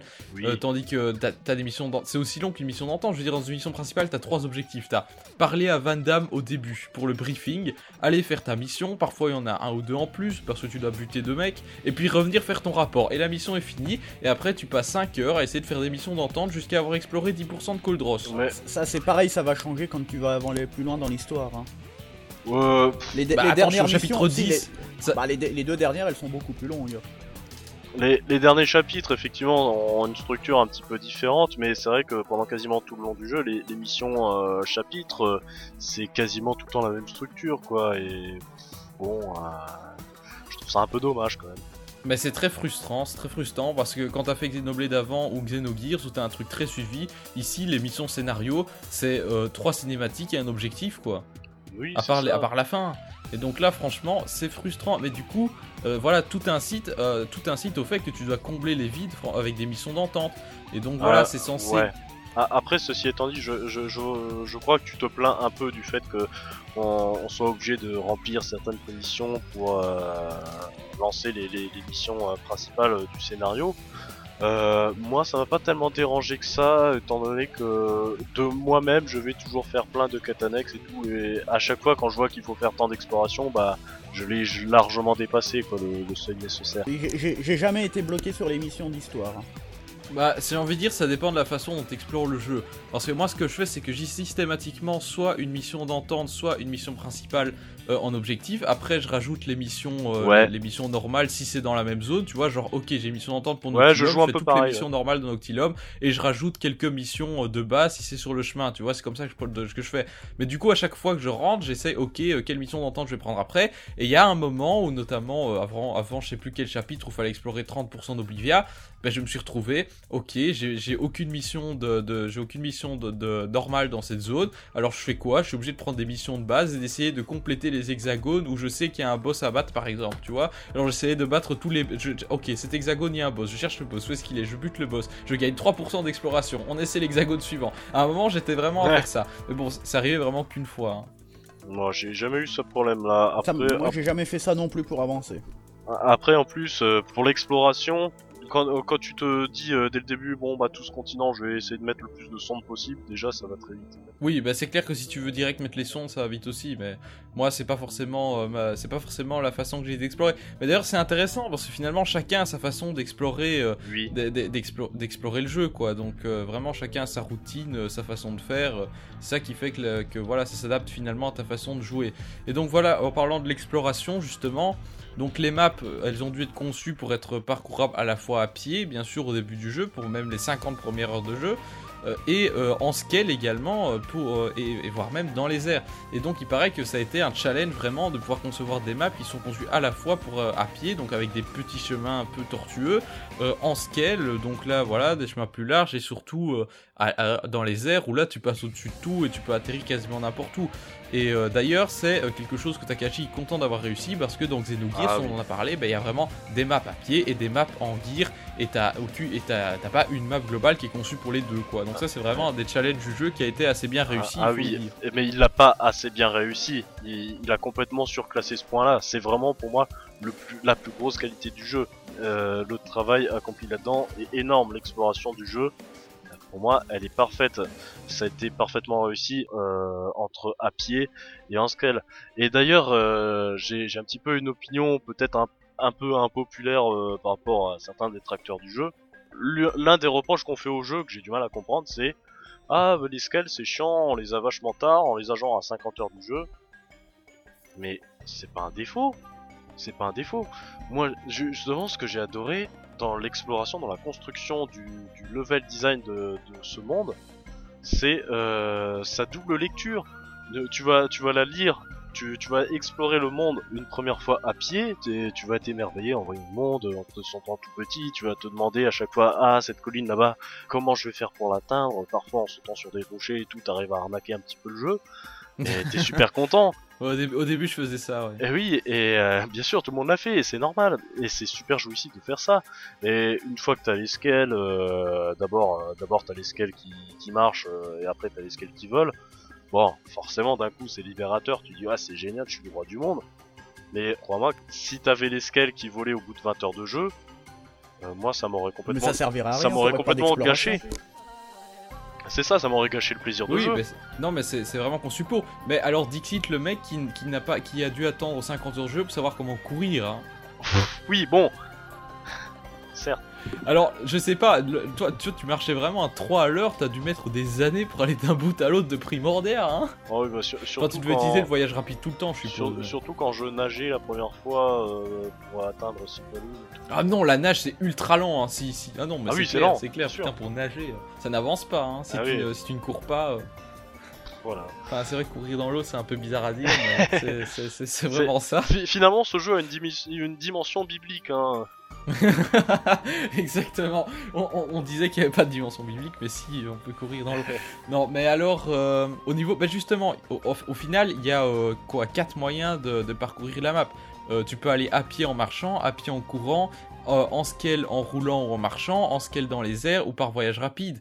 Et donc, bah voilà, là, ça dépend vraiment de chacun et de- de- du, du désir d'exploration finalement. Genre, moi au départ, que je faisais, c'est que je marchais pour découvrir des nouvelles zones. Oui. Et puis, bon, une fois que j'avais découvert les zones, j'utilisais le voyage rapide. Mais depuis que j'ai le scale, j'adore, mais rien, je, à chaque fois je pars de New Los Angeles, je roule, genre je fais ma route, tu vois, je traverse Primordial et tout, puis je suis jusqu'à la zone, limite sans voyage rapide, quoi. Ouais, c'est c'est vrai que une fois que j'ai eu le scale, euh, surtout le scale qui vole, d'un coup j'ai quand même un peu moins utilisé le voyage rapide parce que c'est quand même super stylé. Quoi. Tu, tu voles, tu te sens le roi du monde, euh, puis t'admires le paysage. C'est quand même un super plaisir de jeu. C'est clair, donc euh, rien, rien que se balader, c'est un plaisir. Le seul truc, bon, c'est que quand tu voles trop avec le scale, euh, bon, là, et que t'es le- l'autre bout du continent est vraiment, dans les, nu- est vraiment dans les nuages et tu vois que tu atteins les limites techniques de la console, quoi. C'est l'horizon technique, si on peut dire. Euh, tu, tu veux dire de la, de la limite de hauteur? Non, je veux dire quand t'es, euh, je sais pas moi, à 200 mètres du sol et que tu regardes à l'autre bout de, de, la, Ah. de la map. Où t'es Oui. sans, limite, en théorie, t'es censé voir l'autre continent, tu vois. Mais tu le vois pas parce que la console est pas capable de l'afficher. Ça c'est un... Tu vois juste une forme, une espèce de forme au loin quoi. Mais peut-être, non, mais des fois, des fois, tu la vois même pas. hein. Enfin, moi, j'ai fait l'expérience tout Ah. à l'heure. euh, Je volais assez haut. J'étais genre euh, à, un, à un endroit, j'étais genre au sommet de, de la sphère noctulescente, là, tu vois, qui était dans, euh, dans Noctilum. Bah, le truc Ouais. super haut, bah, enfin, non, pas dans Noctivol, dans Sylvalum. Bah, je voyais pas l'autre bout du continent, hein. Enfin, peut- peut-être que c'était parce qu'il faisait nuageux, je ne sais pas. Ah oui, non, mais Syl- Sylvalum ça compte pas parce qu'il y a régulièrement des tempêtes de sport et Putain, compagnie. oui. Tu vois plus rien du tout. S- Quand il y, a la non, gro- mais quand je- il y a la grosse tempête, tu vois pas à 5 mètres de Oui, non, Ouais, c'était pas une tempête, casse-couille. voyait pas au- plus loin que le bout de son nez, hein. C'était pas ça, c'était genre nuageux le temps, mais. Ouais, mais Sylvalum, à chaque fois que t'as le blizzard, moi je, je reload euh, la, la map. Hein, je. C'est- pas, du pas blizzard, hein, c'est pas de la neige à Sylvalum, c'est des sports. Ouais, Je sais- pas, mais c'est chiant. en tout cas, non, mais c'est vrai, t'as des monstres niveau 50 qui se baladent et qui te tombent dessus. euh, Ah, les machins, niveau, les, machins niveau 55 à Sylvalum, on n'en parle pas. Ah, sur- surtout quand t'as les, les, les zig art- artilleurs, le mec il te chope euh, à 150 mètres là, alors que tu vas au-dessus. Ouais, mais les, les zig ils bougent pas quand tu les as repérés, Oui. c'est bon. Là, là, je parle des Oui, machins c'est qui ça, ça patrouillent tu peux les non-stop. Ouais. Oui, c'est ça, t'as des machins niveau 60 qui patrouillent non-stop. Dès que Moi, je me suis fait bousiller une assurance comme ça, hein, même plusieurs, je crois, hein, à cause de ces cochonneries. Ouais, clair. Enfin, voilà, donc ça, donc voilà, se balader à, à scale, c'est, enfin, se balader dans le jeu en général, c'est vraiment plaisir et c'est un des points forts du jeu aussi, hein, euh, soyons clairs. Donc voilà pour l'exploration. Maintenant, on va peut-être parler bah, du système de combat, hein, qui est donc divisé, tout comme dans Xenogears, en deux parties. Il y a le combat à pied et le combat à bord d'un scale. Donc, on va peut-être commencer avec le combat à pied. Tout à fait. Du coup, le combat, est- le, le- le système de combat est basé sur celui de Xenoblade euh, Wii. Donc avec un système d'art à utiliser, un combat en temps réel, donc il y a des auto-attaques et puis il y a des attaques euh, bah, hein, des attaques spéciales qu'on qu'on choisit. Voilà, il y a différents types. Euh, elles se rechargent, elles ont une jauge de chargement au fur et à mesure. Donc euh, il y a quelques différences avec euh, Xenoblade Wii, notamment le fait que tu peux charger une deuxième fois ta jauge pour avoir un effet supplémentaire. Euh, Il y a quelques différences aussi, donc il n'y a plus de système d'enchaînement qui était un des, syst- un des- une des idées principales du gameplay de Xenoblade. À la place, tu as l'idée de métamode, donc en gros, quand ta jauge de tension qui augmente avec les auto-attaques est pleine, tu peux, euh, t'as des attaques qui se rechargent super vite, tu peux les Ouais. enchaîner, t'as une troisième jauge de chargement, enfin bref, c'est pas boum boum. Euh, Le truc c'est que t'as... Oui. Ouais, la, la principale différence, la principale nouveauté, c'est donc la- les, les points de tension, hein, les, les PT, qui donc euh, peuvent aller jusqu'à 3000 de base et tu peux augmenter euh, cette barre là avec euh, des, des équipements supplémentaires. Donc euh, t'as pas mal d'attaques euh, qui, qui vont nécessiter euh, 1000 points pour les lancer. Souvent ça va être des sortes de soins ou des sorts euh, qui sont très puissants. C'est les soins, les soins, les auras et les gros trucs puissants. Voilà, genre la, la- la- le lance-grenade, Voilà, ouais. comme ça. Et euh, également, tu as besoin donc de 3000 points pour euh, ressusciter un membre de ton équipe. Et ça, Oui, euh, et ça c'est beaucoup trop. c'est Bah, chiant parce que t'es jamais en métamode en fait. Ils auraient dû mettre 1000, hein, Bah, parce en que plus- 3000, non, mais en plus, au début- Tu, tu les atteins pas facilement. Au début du jeu, je savais pas comment ressusciter. je- Au début du jeu, je savais pas comment Pareil, ressusciter des mecs parce que ça n'arrivait jamais. Ça n'arrivait jamais. Dans, la version euh, t'avais que un tiers de la joue qui était utilisé, ça c'était encore, euh, ça, c'est- ça allait. Mais ici t'as Dans vraiment, il faut c'était assez 3000 simple. points quoi. Il faut y aller hein, pour ressusciter un mec. Ouais, ouais. Et t'as toujours ce choix entre ressusciter un mec ou effectivement utiliser le métamode. Et en plus t'as les arts de, de tension avec ça. Donc euh, voilà, donc c'est ça y a- fait qu'il y a beaucoup de possibilités, mais de dans les faits t'as beaucoup de euh, contraintes en fait. DPT, ouais. Ouais. Donc euh, voilà, là, là, ce niveau-là, c'est chacun qui, qui voit comment il gère. Euh, moi, par exemple, j'utilise pas les arts de tension, sauf quand t'as la deuxième jauge qui est pleine. Ce qui fait que voilà, un petit peu, comme ça j'ai un peu le métamode de temps en Moi, temps. sur, mais- sur mon personnage principal, euh, j'ai deux attaques qui utilisent des PT. J'ai l'attaque de soin bah, que je vais utiliser quand j'ai PV, hein, forcément, quand je suis dans le rouge. Mhm. Et aussi euh, le, le- un espèce de lance-grenade euh, qui fait deux fois plus de dégâts quand l'ennemi est- a chuté. Donc bah, celui-là, j'utilise que quand l'ennemi est chuté pour Mhm. mieux le rentabiliser, hein, tout simplement. Ouais, d'accord. Oui, voilà, donc chacun adapte en fonction de sa façon de combattre.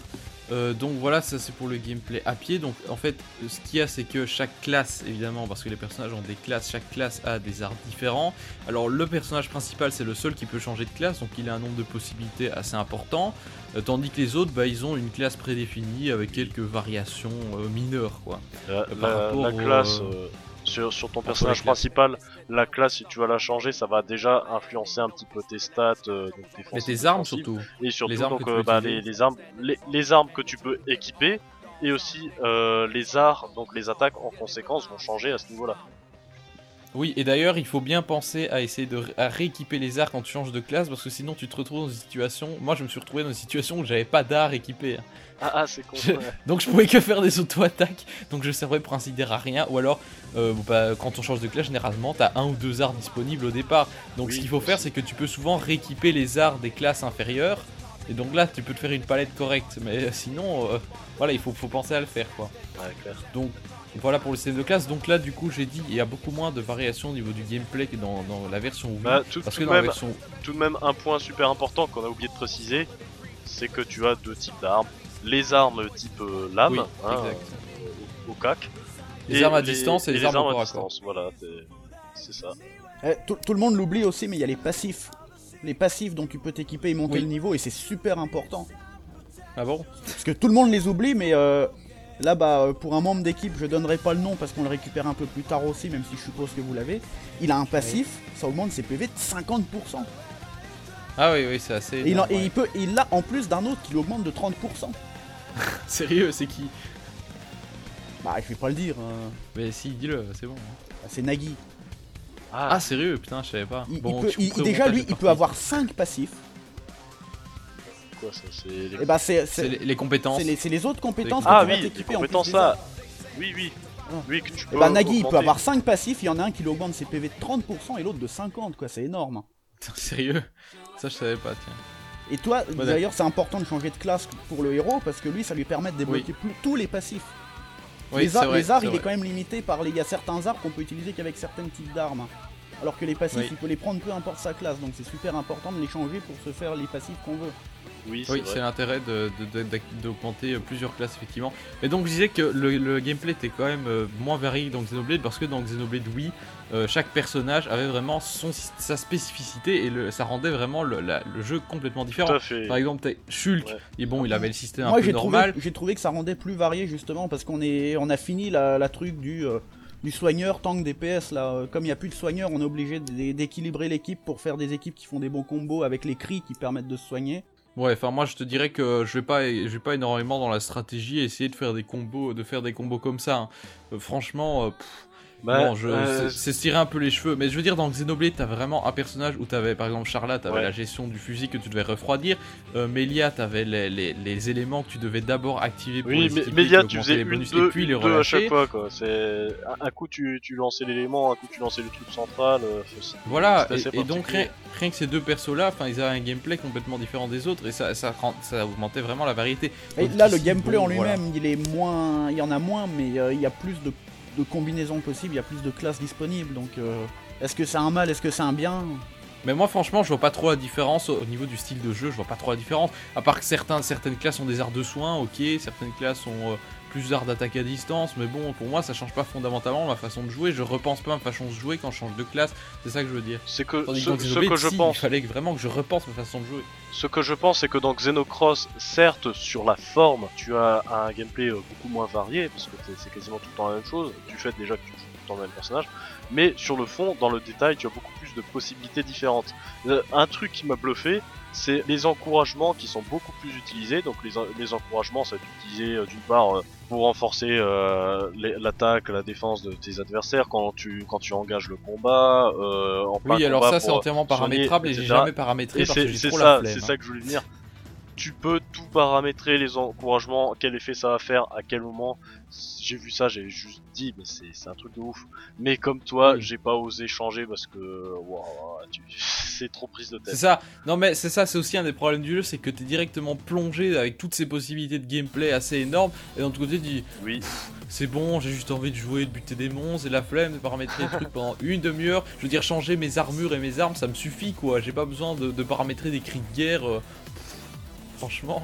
Euh, je, veux, je veux revenir sur ce que Rifa il a dit aussi. T'es pas obligé de jouer tout le temps l'avatar. Hein. Tu peux changer le perso joué. Oui oui non mais je sais, ça c'était une de mes grosses craintes d'ailleurs avant que le jeu sorte, mais effectivement tu peux changer de personnage et ça c'est très bien. D'ailleurs, il y a, y euh, bon, il y a je- beaucoup de gens qui jouent avec Alma parce qu'elle a un art qui fait qu'elle peut passer inaperçue, donc ils s'en servent pour rusher à côté des mobs. attendez, attendez, attendez, attendez, s'il vous plaît. Euh, Le perso que tu mets en premier dans l'équipe, Oui. c'est lui que tu vas jouer en combat. ah bon? Oui. Tu peux Quoi, pas tu enlever l'avatar. tu ton peux avatar autre- les On peut jouer Alma Oui, tu peux jouer Putain, le mec il savait pas ça Le mec il a 110 heures de jeu, il connaît. Ah. Putain mais moi je joue Elma les trois quarts du temps, à chaque fois que j'ai Elma dans mon équipe je la prends un mec. Merde, Sérieux, mais on- le mec il a... Alors là, je Euh, suis Dixit, ah, On peut jouer Alma. Donc le mec il jouait tout le temps avec son héros sans savoir courir hein, bravo le bras cassé hein Le mec il était coincé avec un héros qui pouvait pas courir. alors que tu peux jouer avec 150 Alma. heures de jeu et j'apprends ça. Bon bah au moins la Et- review aurait été Et intéressante. l'équipement mode il savait pas non plus, Barry Falgot il est pas la, très la curieux. review hein. aura servi à une personne, mais c'est pas ceux qui regardent, c'est ceux qui la font. C'est ça. Euh, ouais, mais, mais euh, tout de même, c'est c'est bien parce que ça me permet de rebondir sur ce que je souhaitais dire. Euh, la difficulté, enfin, le, le manque d'explication du jeu. Mais clairement, t'as t'as tellement de choses qu'on te dit pas dans le jeu. Enfin, Voilà, exactement. c'est dans mon ado, t'es- on- t'es Et même, le manuel électronique que j'ai été voir est assez confus, hein, je veux dire. Genre notamment sur, sur par exemple, les, les, euh, les- les- dans le mode en ligne par exemple. T'as le, le combat contre le- l'ennemi du monde. Hein. Il faut une médaille blade. J'ai toujours pas compris comment il faut en obtenir une. J'en ai obtenu une à un moment, je sais pas comment. Et depuis, je ne sais toujours pas comment reprendre une. hein. Donc c'est vraiment euh, Mais- très très flou hein, les explications. Mais ouais, euh. mais après encore que encore que nous nous trois, on a tous les trois joué à Monado sur lui, donc euh, on connaît quand même un petit peu le système de combat, quand- comment ça joue. Mais c'est Oui, clair. c'est ça. Tu- T'imagines le mec qui a jamais joué à Monado qui vient jouer à Xenocross, bah il galère quand Il est même. un peu noyé. Hein. il peu Et je, vais ouais. pas lui jeter la pierre au mec qui galère, euh, c'est c'est vrai, il faut quand même l'avouer. Euh, Il y a quand même peu de choses qui, qui, ont, qui sont expliquées. Et c'est vrai que euh, récemment, j'ai ma copine qui a commencé à jouer à Monado. Et je regardais un peu avec elle, et c'est vrai que dès le début, on t'explique bien le gameplay. On te prend par la main quoi. Oui, alors Oui. que dans Xenocross, bah non. Alors bon, euh, d'accord, c'est bien, vous considérez que les, les joueurs sont, euh, savent, euh, savent jouer, etc. Mais c'est bien, justement, ça serait bien de faire un petit peu comme dans le dernier Mario et Luigi.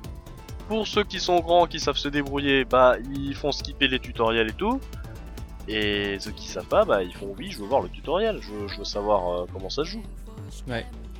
Bah oui, oui, c'est ça. bah, il y a un problème. hein. Il y a, il y a un problème de, de tuto, effectivement. Il y a un moment où il y a quelques tutos, mais c'est vraiment. euh, Ouais, T'as en même t'as temps, il y a- beaucoup d'infos condensées au même tellement de choses endroit. dans le jeu. Il y a tellement Oui, de choses dans le ça. jeu, s'ils commençaient à faire un tuto surtout, mais euh, même si tu les passes, en fait, tu fais Oui, passer en 10 minutes. C'est vrai que c'est- Ouais. Il y, a- il y a beaucoup de Non, choses. mais ce qu'il devrait faire, ce qu'il devrait faire, c'est euh, voilà, c'est du, c'est l'introduction des éléments de, de, ga- de gameplay progressif, si tu veux. Tu vois, ce Mm. qui dans Xenoblade par exemple, au début, euh, les possibilités sont limitées. Genre, t'as pas Monado, donc tu sais pas utiliser les, les armes Monado et tout. Euh, t'as que, de- on t'explique comment faire des enchaînements de base et tout. Et donc là, là, tu vois, t'as juste deux persos, t'as un qui, qui doit déséquilibrer et l'autre qui doit faire chuter. Enfin, t'as très vite compris le principe. Et progressivement, t'apprends la jauge de formation, etc. Et tandis qu'ici, euh, bon, ok, on te jette dans le bain et on te laisse te démerder avec trois explications et un manuel électronique flou. Euh, Et oui, il y a 36 000 éléments annexes où voilà, t'as des, des jauges de machin. Tu sais, il y a, il y a des, des- des trucs sur les écrans de com- sur l'écran de combat que j'ai jamais regardé euh, et que euh, je me demande toujours à quoi ça sert. Genre à un moment, il y a un truc genre niveau de motivation du groupe ou je sais pas quoi. Ah oui, mais ça, j'ai pas compris non plus. hein. Je- Euh, c'est quand tu réussis bien en combat que t'es en train de poutrer l'ennemi Oui. sans qu'il te fasse trop de dégâts, ça monte et euh, ça augmente. En fait, ça augmente tes dégâts tout simplement. D'accord. Voilà, mais c'est le genre de jauge que je regarde jamais et que j'ai découvert assez récemment. Mais il, il y était aussi dans euh, Monado, hein, celui-là. Oui, Là, mais là c'était la jauge de tension et ça avait. Non, non, il y avait, il y avait, y encore une autre jauge, hein. Si je dis pas de bêtises, si je me souviens bien. non, dans Monado, t'avais la, t'avais la jauge Oh. de formation. Et Ouais. t'avais la, et t'avais la tension qui était symbolisée par euh, le tu vois, là, t'as- t'avais du feu quand c'était en haute tension, etc. Oui, bah voilà, bah là, c'est en fait, c'est la même chose, tout simplement. Elle a juste changé de nom et de tête. Voilà, mais ça, ça, je veux dire, ça passe complètement inaperçu. Autant dans Monado, t'es obligé de, par exemple, t'as des arts de Fiora où il faut tension maximum. Oui, Bah là, ok, tu découvres ce que c'est la tension, tandis qu'ici, euh, jauge de. Oui, c'est vrai qu'ici, là, même tu t'en fous. Et Jauge autre de- chose, la, la- motivation. le métamode, le mais vas-y pour comprendre qu'est-ce que, comment faut l'utiliser, hein. Mais en gros, il faut changer de couleur, je crois. Oui, c'est ça. euh, je, je me suis renseigné auprès de, auprès d'un ami, euh, Ratzel, euh, tu nous écoutes. Euh, il m'a expliqué comme quoi, en gros, euh, si tu utilises surtout des arts euh, verts ou violets, eux, ils vont pouvoir euh, faire en sorte que ça dure plus longtemps. Et donc, euh, t'as un compteur, faut que ça s'incrémente, etc. Et ça va augmenter. Euh, moi, ce que j'avais entendu, c'est qu'il fallait changer. Si, si tu alternais les couleurs, ça, ça durait plus longtemps. Ah ouais, mais je... Oui, bah oui, puisque c'est le, le- le vert et le violet augmentent la durée où ça dure. hein. Le reste, en fait, tu montes tes dégâts, plus tu fais monter la jauge de combo, que ce soit un art au corps à corps ou à distance, plus il va taper le nombre de fois, plus il va faire de dégâts. Donc le but, c'est de faire monter le chiffre en balançant un maximum d'arts, tout en balançant des arts verts et violets pour mo- remonter la durée du métamode. Et euh, bah, sur internet, d'ailleurs, il y a plein de, de tutoriels pour faire un, bah, un build où on est immortel parce qu'on a un métamode infini où on enchaîne ça comme ça sur le mob, il a pas le temps d'en placer une. Ouais. Avec les inserts et les bonnes trucs, on a un métamode infini. Ah ouais, d'accord. C'est comme quoi il y, a il y a des possibilités tactiques comme ça, mais il faut vraiment creuser quoi. C'est un jeu où il faut vraiment, euh, pour, euh, pour maîtriser toute la richesse du gameplay, c'est pas à la portée du premier venu quoi. Ouais, bah du coup, gameplay en scale, euh, si tu veux en parler. Oui, voilà. Gameplay en scale, effectivement, c'est là que je voulais en Ah, c'est venir. la même chose. Bah, c'est comme un pied, y a sauf que euh, à la place d'avoir les arts euh, qui dépendent de la classe, les arts, euh, il va y avoir un art associé pour chaque arme que qu'on a équipé sur son scale. Euh, donc euh, voilà, changer, sans changer de. changer- par exemple, si tu mets un bouclier, ça, ça mettra un art défensif, tandis que si tu équipes euh, un autre truc plus offensif, bah, ce sera euh, un art offensif quoi. Et il y, a game- y certaines armes qui prennent plusieurs emplacements. hein. Donc avec certaines armes, t'as même des, des, Certaines des armes. compé- Ouais, il y a certaines armes qui t'enlèvent des arts. Tu te retrouves avec un seul art Oui, sur oui. quatre emplacements. Oui, c'est vrai qu'il y a certaines armes qui prennent deux, qui Oui, prennent par, deux par épaules, exemple, les gros canons que tu mets dans le dos, bien Oui. souvent, ils prennent plusieurs Les, les- les emplacements. su- toutes, les sup- toutes les super armes, ils prennent quatre emplacements. Ils prennent les deux emplacements du dos et les deux emplacements d'épaule. Mais, mais c'est vrai que, comme disait Audi, euh, c'est- vrai que euh, en scale, tu vas voir attaque, attaque, attaque, attaque. Tu, tu C'est vas ça, ah, on va, pas- on c'est va du balancer tous les, on va balancer tous C'est les du arts le plus vite ouais. possible pour avoir un mode cockpit qui se déclenche aléatoirement, qui les recharge tous. Et là, comme ils sont tous rechargés, ben on les rebalance tous, et puis on attendra Ouais. un autre cockpit et on les rebalance tous. Et puis des fois on paralyse l'ennemi. Voilà, quand, on a plus d'arts disponibles, ben on va se mettre au corps à corps et puis on va faire l'immobilité. Et puis euh, comme les arts ont rechargé, ben on les rebalance tous pour pouvoir recommencer. Et après on déclenche le métamode qui n'a aucune spécificité à part que les arts se rechargent un peu plus vite. Et euh, il coûte plus de carburant. Ah oui. D'ailleurs justement le carburant, on en parle, il y a aussi une gestion du carburant comme dans, euh, comme dans Xenogears, par contre elle est beaucoup moins importante. Parce que dans Xenogears, bah, il fallait... Euh, euh, non, non, voilà, elle est, un elle moment- est- toi, pour toi, pour toi ou pour Rifa qui les avait pas, elle est moins importante. Moi, j'ai débloqué les super armes. Je te promets qu'on y fait super attention. Parce que le tir de canon qui coûte 1200 de carburant, tu le sens passer. D'accord. Oui, Pour enfin, peu que tu Ouais, commen- enfin, Pour peu que tu Moi- commences à moi- faire 3-4 combats contre des gros mobs, vu que t'as des arts en moins, vu que c'est un gros canon qui prend 4 emplacements, t'es obligé de le faire. Bah, au bout de 4-5 combats, tu te retrouves à la moitié de carburant, ce qui est lourd. ah oui, enfin bon, avec ton gros tir de canon, euh, je veux dire, le gros mob, en coup, il est mort aussi. Oui, c'est ça. Et puis, et puis dans tous les cas, je veux dire, une fois que ta jauge de feu elle est vide, bah, euh, ou bien tu changes de scale et t'attends que l'autre se remplit, ou bien tu payes quelques, tu payes un peu de miranium et puis c'est bon. Au pire, tu quittes le jeu, tu reviens et ta jauge sera pleine. Oui. Donc franchement, euh, c'est pas une énorme contrainte. Tandis que dans Xenogears, je trouve que la contrainte est nettement plus importante parce que plus tu faisais de combats aléatoires et plus bah, ta jauge te vidait, t'avais aucun moyen de remplir ta jauge de feu. L'appareil un mode charge, mais euh, qui consomme, enfin qui rechargeait quasiment rien et qui prenait des tours de combat. Euh, donc là, franchement, je trouve que la gestion du, du fuel est nettement moins importante que dans Xenogears. Bah, elle est, elle est moins importante pour les petits combats, Voilà. mais pour les combats très longs, là, elle est super importante. Parce que euh, là, en, oui, en- peut-être qu'elle est su... Non mais en, en- en endgame, en plus fait, c'est en endgame. c'est en, endgame qu'il y en a le plus, et encore une fois, c'est des boss qui durent très longtemps, et là, il faut gérer le carburant, parce que sinon, tu te retrouves à sec avant la fin du combat. D'accord. Bah d'accord. Bah bon voilà, c'est je veux dire par rapport en tout cas à Xenogears, c'est moins important parce que dans Xenogears c'était vraiment très important. Voilà, donc je pense qu'on a dit tout pour euh, le combat à bord d'un scale, mis à part bon Oui. voilà, euh, les ennemis volants, on peut les avoir qu'avec un scale, ça ça semble un peu logique vu qu'on ne vole pas à pied Bah, Voilà. oui. jusqu'à dernière D'ailleurs, c'est c'est toujours bien de voler pour combattre, hein, même les ennemis au sol, vu qu'on fait plus de dégâts quand on est au-dessus. Ouais. Oui, Effectivement. oui, parce que d'ailleurs, justement, ça c'est un point intéressant également. C'est c'est l'aspect du placement euh, par rapport euh, à l'ennemi, que selon que tu vas te placer euh, devant, derrière, etc. T'as as des aspects qui sont très euh, Monster Hunter justement. Oui, tu peux viser des différentes parties pour les briser, Ouais. leur, empre- leur, leur Ouais, supprimer des ça. attaques, dropper des objets. C'est ça, ex- exactement comme dans Monster Hunter. T'as certains objets que tu vas pouvoir drop uniquement si tu pètes euh, telle partie euh, du, du monstre. Et t'as même certaines compétences qui ont des effets que si tu les lances au bon endroit. Moi j'ai joué Chevalier Oui. Galactique. J'ai un art, j'ai un art au corps à corps. Si je le fais devant, je gagne des points de tension. D'accord. Ouais, d'accord. ouais. Ouais, Mais que si je le fais par devant, par le côté ou ça. par derrière, il marchera pas. Enfin, il fera vrai, juste un peu de dégâts. La gestion par rapport aux positions est effectivement aussi importante. Mais voilà, ça c'est aussi des, des subtilités que, que le joueur lambda va pas forcément aborder directement. Euh, ben voilà, donc un- un- au final, on a un système de combat qui est assez. Finalement, ça peut paraître, euh, ça peut paraître redondant et bourrin, mais il y a quand même pas mal de subtilités. Et si on creuse vraiment, comme au DIMAC, ben voilà, on peut découvrir. Et C'est c'est redondant et bourrin est si on se cantonne n'y mobs. paraît. En fait. Euh, donc voilà pour le système de combat. Donc, on va parler un peu du mode en ligne maintenant. Donc le mode en ligne, c'est quelque chose que Takahashi voulait vraiment intégrer. Et euh, bon voilà, c'est c'est en, en demi-teinte, on va dire. Alors on va quand même expliquer le principe. Donc euh, en fait, le jeu se joue en solo globalement, mais le joueur, lorsqu'il se connecte, doit, donc c'est-à-dire tout le temps, parce que le jeu te demande de, se connecter euh, dès le lancement. Donc tu dois rejoindre une escouade.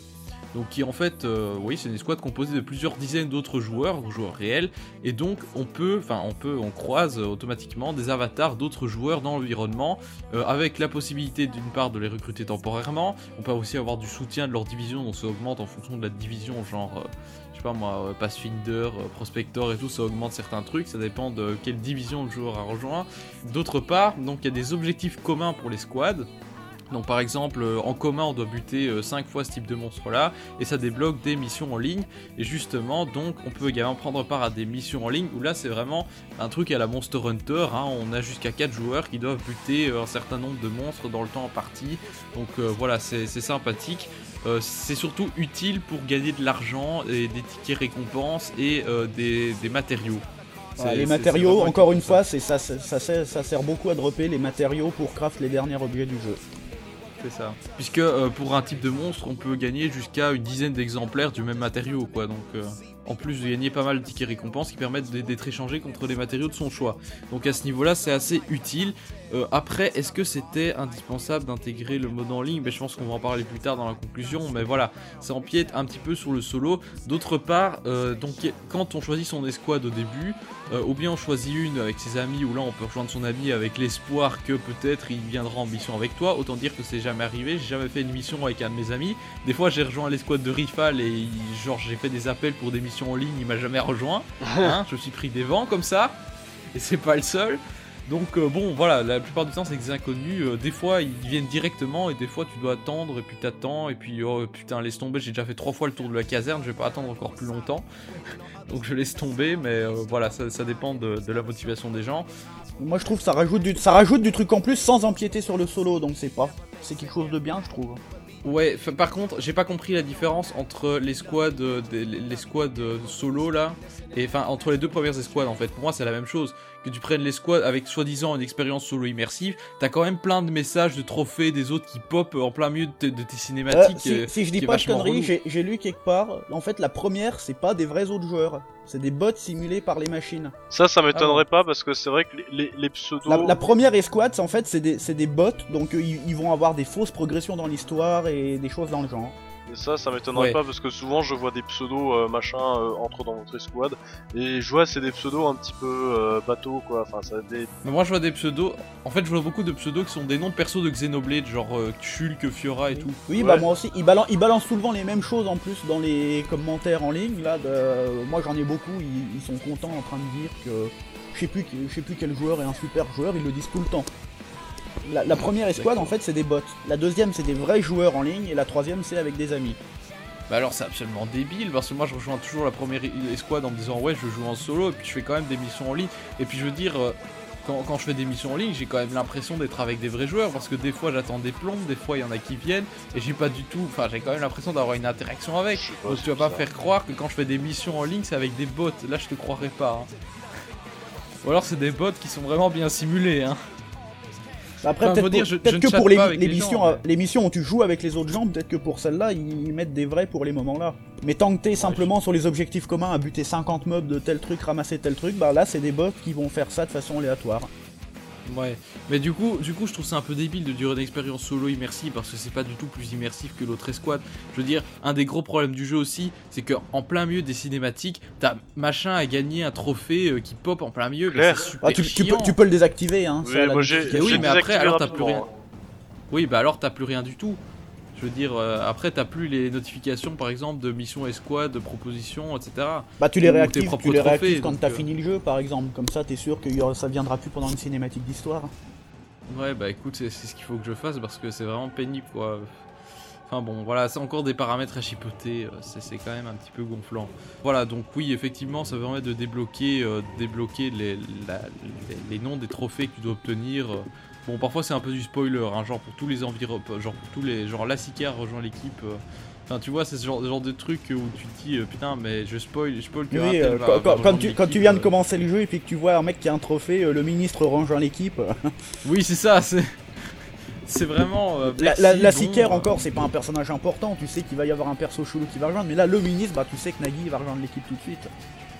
Bah ouais, c'est vraiment pénible. Enfin bon. C'est voilà, c'est quelques petits défauts de l'intégration du en ligne. Alors maintenant, bon, on va quitter complètement le gameplay et on va plutôt passer sur les thèmes abordés et la qualité du scénario. Ah Euh, c'est là que le bas, c'est là que le bas blesse, j'ai envie de dire. Alors bon, au niveau des thèmes abordés par le scénario, j'ai bien creusé et j'ai pas trouvé grand chose. J'ai trouvé la relation homme-machine avec les mimiosomes. Ceux qui ont passé le chapitre 5 comprendront de quoi je parle. Ouais. Et euh, également l'idée de cohabitation de cultures différentes, puisqu'il y a plein d'espèces, qui- de, de- de- de races d'aliens qui vont débarquer à New Los Angeles, et euh, la cohabitation, notamment avec les Manon, ne va pas toujours être facile. hein. Il, y a, il y a des humains racistes, des Ouais, xénophobes. je, pense que c'est surtout euh, ces, ces histoires-là les plus intéressantes dans le, dans le background du jeu. Oui, et puis oui, c'est euh, effectivement t'as certains personnages qui sont pas très très euh, hein, euh, hein, euh, tu, tu vois quand tu vois ça, tu te dis bon ok c'est Xenophobe Chronicles le jeu hein, finalement.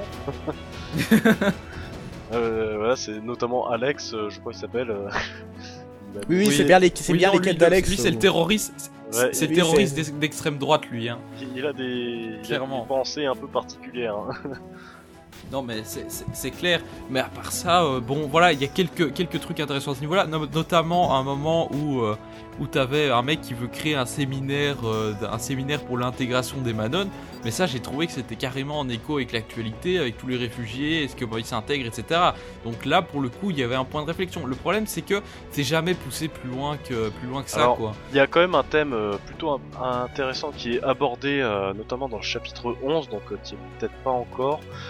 Non, j'ai fini le 10, j'ai pas encore commencé le C'est 11, donc, c'est euh, sur c'est sur justement la survie de l'humanité euh, parce que dans, dans le chapitre 11, il se posait la question de quand est-ce que quand, quand ils étaient encore sur Terre, bah ils sélectionnaient euh, qui euh, pouvait partir dans la grande arche. donc voilà, c'est des privilégiés, salauds, tout ça. Et t'avais quand même quelques réflexions plutôt intéressantes à ce niveau-là qui se posaient. C'est- plutôt pas mal. Mais après, Ouais. effectivement, des, des termes vraiment, tu, vas réfléchir, euh, des, thèmes euh, philosophiques, etc. T'as pas grand-chose, hein, c'est clair. Mais c'est vraiment en compte-goutte. Et ce que j'ai trouvé le principal problème du jeu, bah, c'est que euh, c'est creux. Enfin, je veux dire, les, quêtes annexes, ok, tu rends service à tel truc, c'est très bien. Mais à la fin, il va pas y avoir vraiment de, réflexion. Enfin, ils vont pas te dire. Tu vois, t'as pas ces petites phrases qui, mine de rien, ces petits trucs de morale te disent Ah ouais, tu vois, c'est- ça me donne envie de réfléchir sur tel aspect de la vie. T'as jamais ça. Tu vois, jamais tu vas te dire euh, ça. Ok, on va questionner euh, tel truc. Enfin, c'est absence totale de questions philosophiques. J'ai que l'impression que, c'est d'une peu j'ai impliqué l'impression que c'est d'une superficialité euh, vraiment. Par exemple, si on voit, si on prend le- la société de, de humaine, ok, t'as euh, un, espèce de conglomérat militaire dirigé par un, par un type qui décide de tout. Et euh, dans, le, dans les trailers, j'ai vraiment cru qu'il y aurait une critique du, du directeur Oui. avec des dérives despotiques, etc. Alors que dans Et les le faits, début du jeu, c'est juste un, c'est juste un mec un peu taciturne, mais qui veut le bien de l'humanité. Oui, oui, bon, vous Oui, devez ouais, quand bah, même. par, servir- par contre, ça j'ai bien aimé. Moi j'ai bien aimé. Il joue là-dessus justement plusieurs fois. Il essaie de nous faire croire que c'est un enculé. Et puis en fait, non. Mais oui.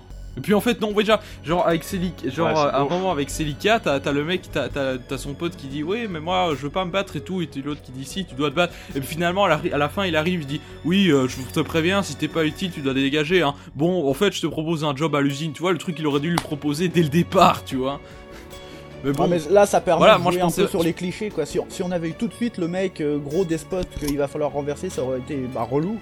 oui d'accord ça aurait été relou c'est- mais je veux C'est le cliché qu'on a vu un milliard de fois. Non mais je veux dire pour une si fois qu'on a un dirigeant type- sympa, on peut le garder quoi. Non mais je veux dire, le, ce type a une gueule antipathique, donc tu dis ok, ce mec veut le bien de l'humanité, mais jusqu'où est-ce qu'il est prêt à aller pour le bien de l'humanité? Tu vois, là il y avait vraiment un potentiel, je Surtout trouve, de, des- de- de questionnement sur la politique. Dans, dans les faits, il y a rien. dès, dès le début du jeu, tu oui, te je- poses la question parce que t'as as un PNJ euh, assez tôt dans le jeu qui te dit ah c'est Oui. bizarre quand même le Monsieur Chausson il a accédé au pouvoir super vite et tout. euh, oui, oui, c'est ça. S'est autoproclamé effectivement, à ce moment-là, j'ai c'est cru- bizarre. À ce moment-là, j'y croyais encore, mais au, au fur et à mesure qu'on avance dans le jeu, il n'y a plus personne qui se pose la question nulle part, quoi. Et t'as pas l'impression que le mec a des dérives tyranniques. Donc, euh, pff, voilà, c'est. Tu vois, il y a plein d'en- d'endroits où ils auraient franchement pu faire quelque chose, et, et voilà, j'ai l'impression qu'il y a un potentiel gâché. Et, et sans doute lié, euh, sans doute lié à finalement euh, comment le jeu, euh, co- comment le jeu a été construit et les priorités qui ont été faites. Mais bon, voilà, on va y revenir aussi dans la conclusion.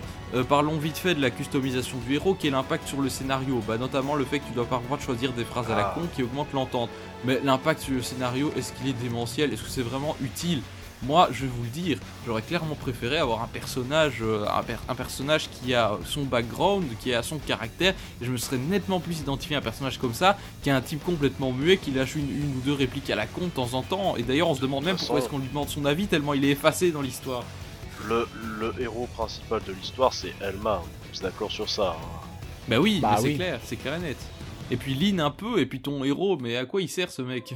Oui, Ah, c'est un témoin euh, du scénario finalement. Et en fait, ce qui est débile, c'est que t'es censé t'identifier à ton héros, mais d'un autre côté, t'as plus envie de t'identifier à Elma qui est la vraie héroïne Clairement. du jeu, tu vois.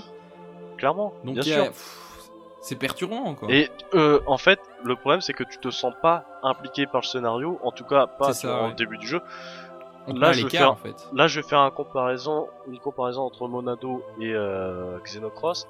Et c'est pas seulement euh, lié au choix du personnage, c'est que dans Monado, dès le début du jeu, euh, tu as une vraie implication parce que tu, tu perds un être cher.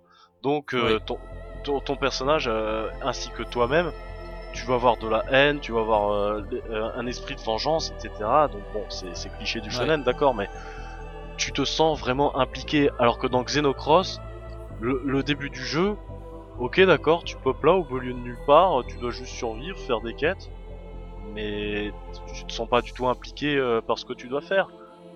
C'est clair. C'est clair, et voilà, on c'est un peu euh, genre euh, comme dans les jeux Telltale, hein, on te fait croire qu'il y a des choix moraux. Non, il y a pas de choix moraux. C'est juste des phrases plus ou moins diplomatiques, mais ça a zéro impact sur le- les, les dialogues d'après. Enfin, peut-être sur la phrase d'après, mais après, le mec il va de toute façon dire la même chose et l'histoire va de toute façon se passer de la même façon. Donc, franchement, la customisation du héros, c'est un choix qui est lié à la volonté d'intégrer du online, et pour moi, c'est raté. Ils auraient pas dû faire ça. Euh, D'autant plus que, encore une fois, dans l'artbook euh, japonais, euh, il, est fait, il est fait mention euh, qu'à la base, il voulait, il voulait avoir un, un autre héros euh, prédéfini. Et dans l'intro, d'ailleurs, euh, on te parle d'un héros solitaire en scale qui, qui a réussi à protéger l'arche de vie. Et normalement, ça devait Mhm. être lui le personnage principal du jeu. Puis finalement, bah, c'était Ah retiré. Bah, c'est dommage. bah. Autre chose euh, où on parle de choix justement, et là encore une fois je, je dis souvent mais j'ai des coups de gueule, et là je pense que c'est un gros, pendant tes cinématiques où tu as de la musique, des, des, des mouvements, des, des animations des personnages, bref une cinématique, Ouais, et que tu des as un choix à faire, en 2015 le jeu se coupe Ouais, Ah, le jeu se coupe ça et tu dois hurler. choisir un truc sur une fenêtre en plein milieu de la cinématique. Putain, c'est relou. On est en c'est 2015 relou. les gars, mais qu'est-ce que c'est de ça? Non, on est en 2016. Euh, 2016 Ritual, en aujourd'hui, mais 2016. Le jeu est de 2015. Mais euh, ce genre Ouais. de truc, euh, je veux dire, euh, les- le premier Mass Effect en 2007, euh, euh, ça se faisait en temps réel les choix. Et il y a des tas de jeux, ça faisait plus de 10 ans que un choix de, de ton personnage, ça se fait en temps réel dans une cinématique. T'as pas de coupure. Qu'est-ce que c'est de ça? Ouais, ouais. Mais c'est, ouais, c'est effectivement. Au niveau de la, ça, ça casse vraiment la mise en scène, la mise en scène du jeu. Euh, Ouais. Bon voilà, bah, peut-être au niveau de la mise en scène aussi, je sais pas ce que vous avez pensé. Il y a des scènes Ah. qui sont bien, bien foutues et d'autres euh, bof. Le. La, moi, la c'est caméra le- est placée de façon euh, pourrie. C'est en fait. c'est le défaut, c'est vraiment le défaut de l'ensemble du scénario, c'est la mise en scène. Voilà.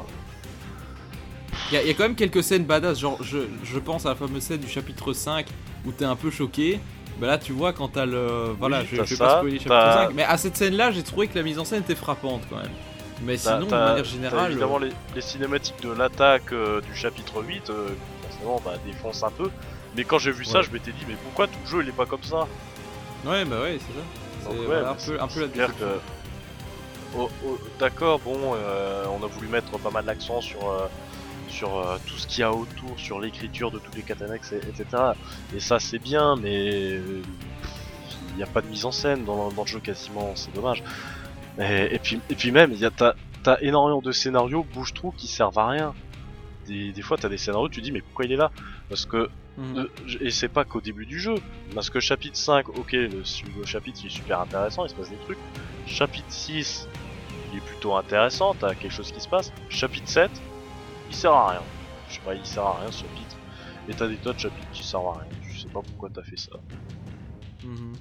Oui, non, c'est clair que le, pff, le scénario est, est- est raté, quoi. Clairement, la, la narration est, est ratée. Pe- Peut-être que les derniers chapitres, peut-être que les deux, trois derniers chapitres sont meilleurs. euh, là, je me remets à votre jugement. Euh, oui, alors à la fin du jeu, effectivement, il se passe des choses. euh, bon, je peux pas vraiment en parler en détail. T'as des Oui. rebondissements auxquels tu t'attends, voilà. Comment dire, t'as une trahison Alors ça, c'est le gros Mais lol. Mais c'est le drôle lol parce que ça fait trois chapitres que tu le sais déjà.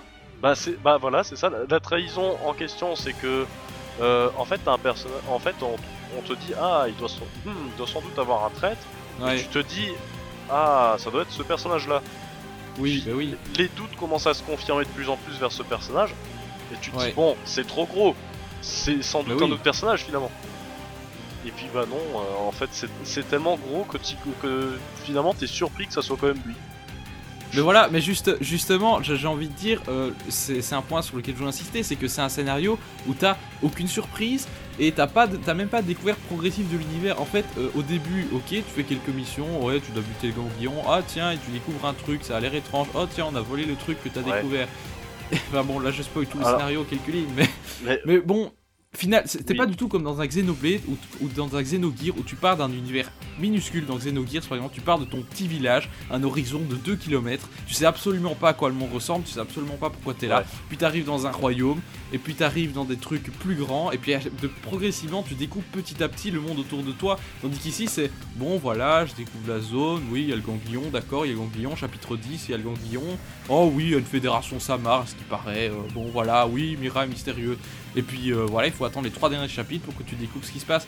Donc là, là franchement, il y a, il y a un ratage complet. Effectivement, euh, si tu dis que la trahison, c'est bien ce que je pense, euh, euh, oui, voilà, c'est un peu lol. les, les surprises, tu les vois venir à 10 km à la ronde. La Le seule dernier y a, genre- Le, le dernier Ouais. chapitre a encore euh, quelques révélations. Alors t'as un personnage, je veux pas du tout dire, Non, mais spoil pas, hein, parce que. Non, mais je vais peut-être pas dire. deviner, hein. tu, qui, qui te révèle quelque chose sur sa personne. Mais bon, Ouais. c'est un truc en fait, euh, depuis le début du jeu que tu t'en doutes en fait. Ouais. Par contre, après euh, le générique de fin, euh, tu as une euh, cinématique où là tu as deux révélations complètement WTF qui te font poser plein de questions. Et Mhm. bon, comment dire, c'est un petit peu un cliffhanger qui veut dire achetez la suite s'il vous plaît. Ouais. Voilà. Mais pour moi, il y a un gros problème vers la à la fin du jeu, c'est que il y a des tas de choses, tu sais pas. T'as t'as des Mhm. tas d'interrogations. Je sais pas, par en exemple. fait, en fait la, fin po- la fin pose plus de questions Oui, qu'elle n'en qu'elle n'en résout, en fait. Mais, mais t'as des tas de, de choses qui sont posées dès le début du jeu et t'as jamais la réponse.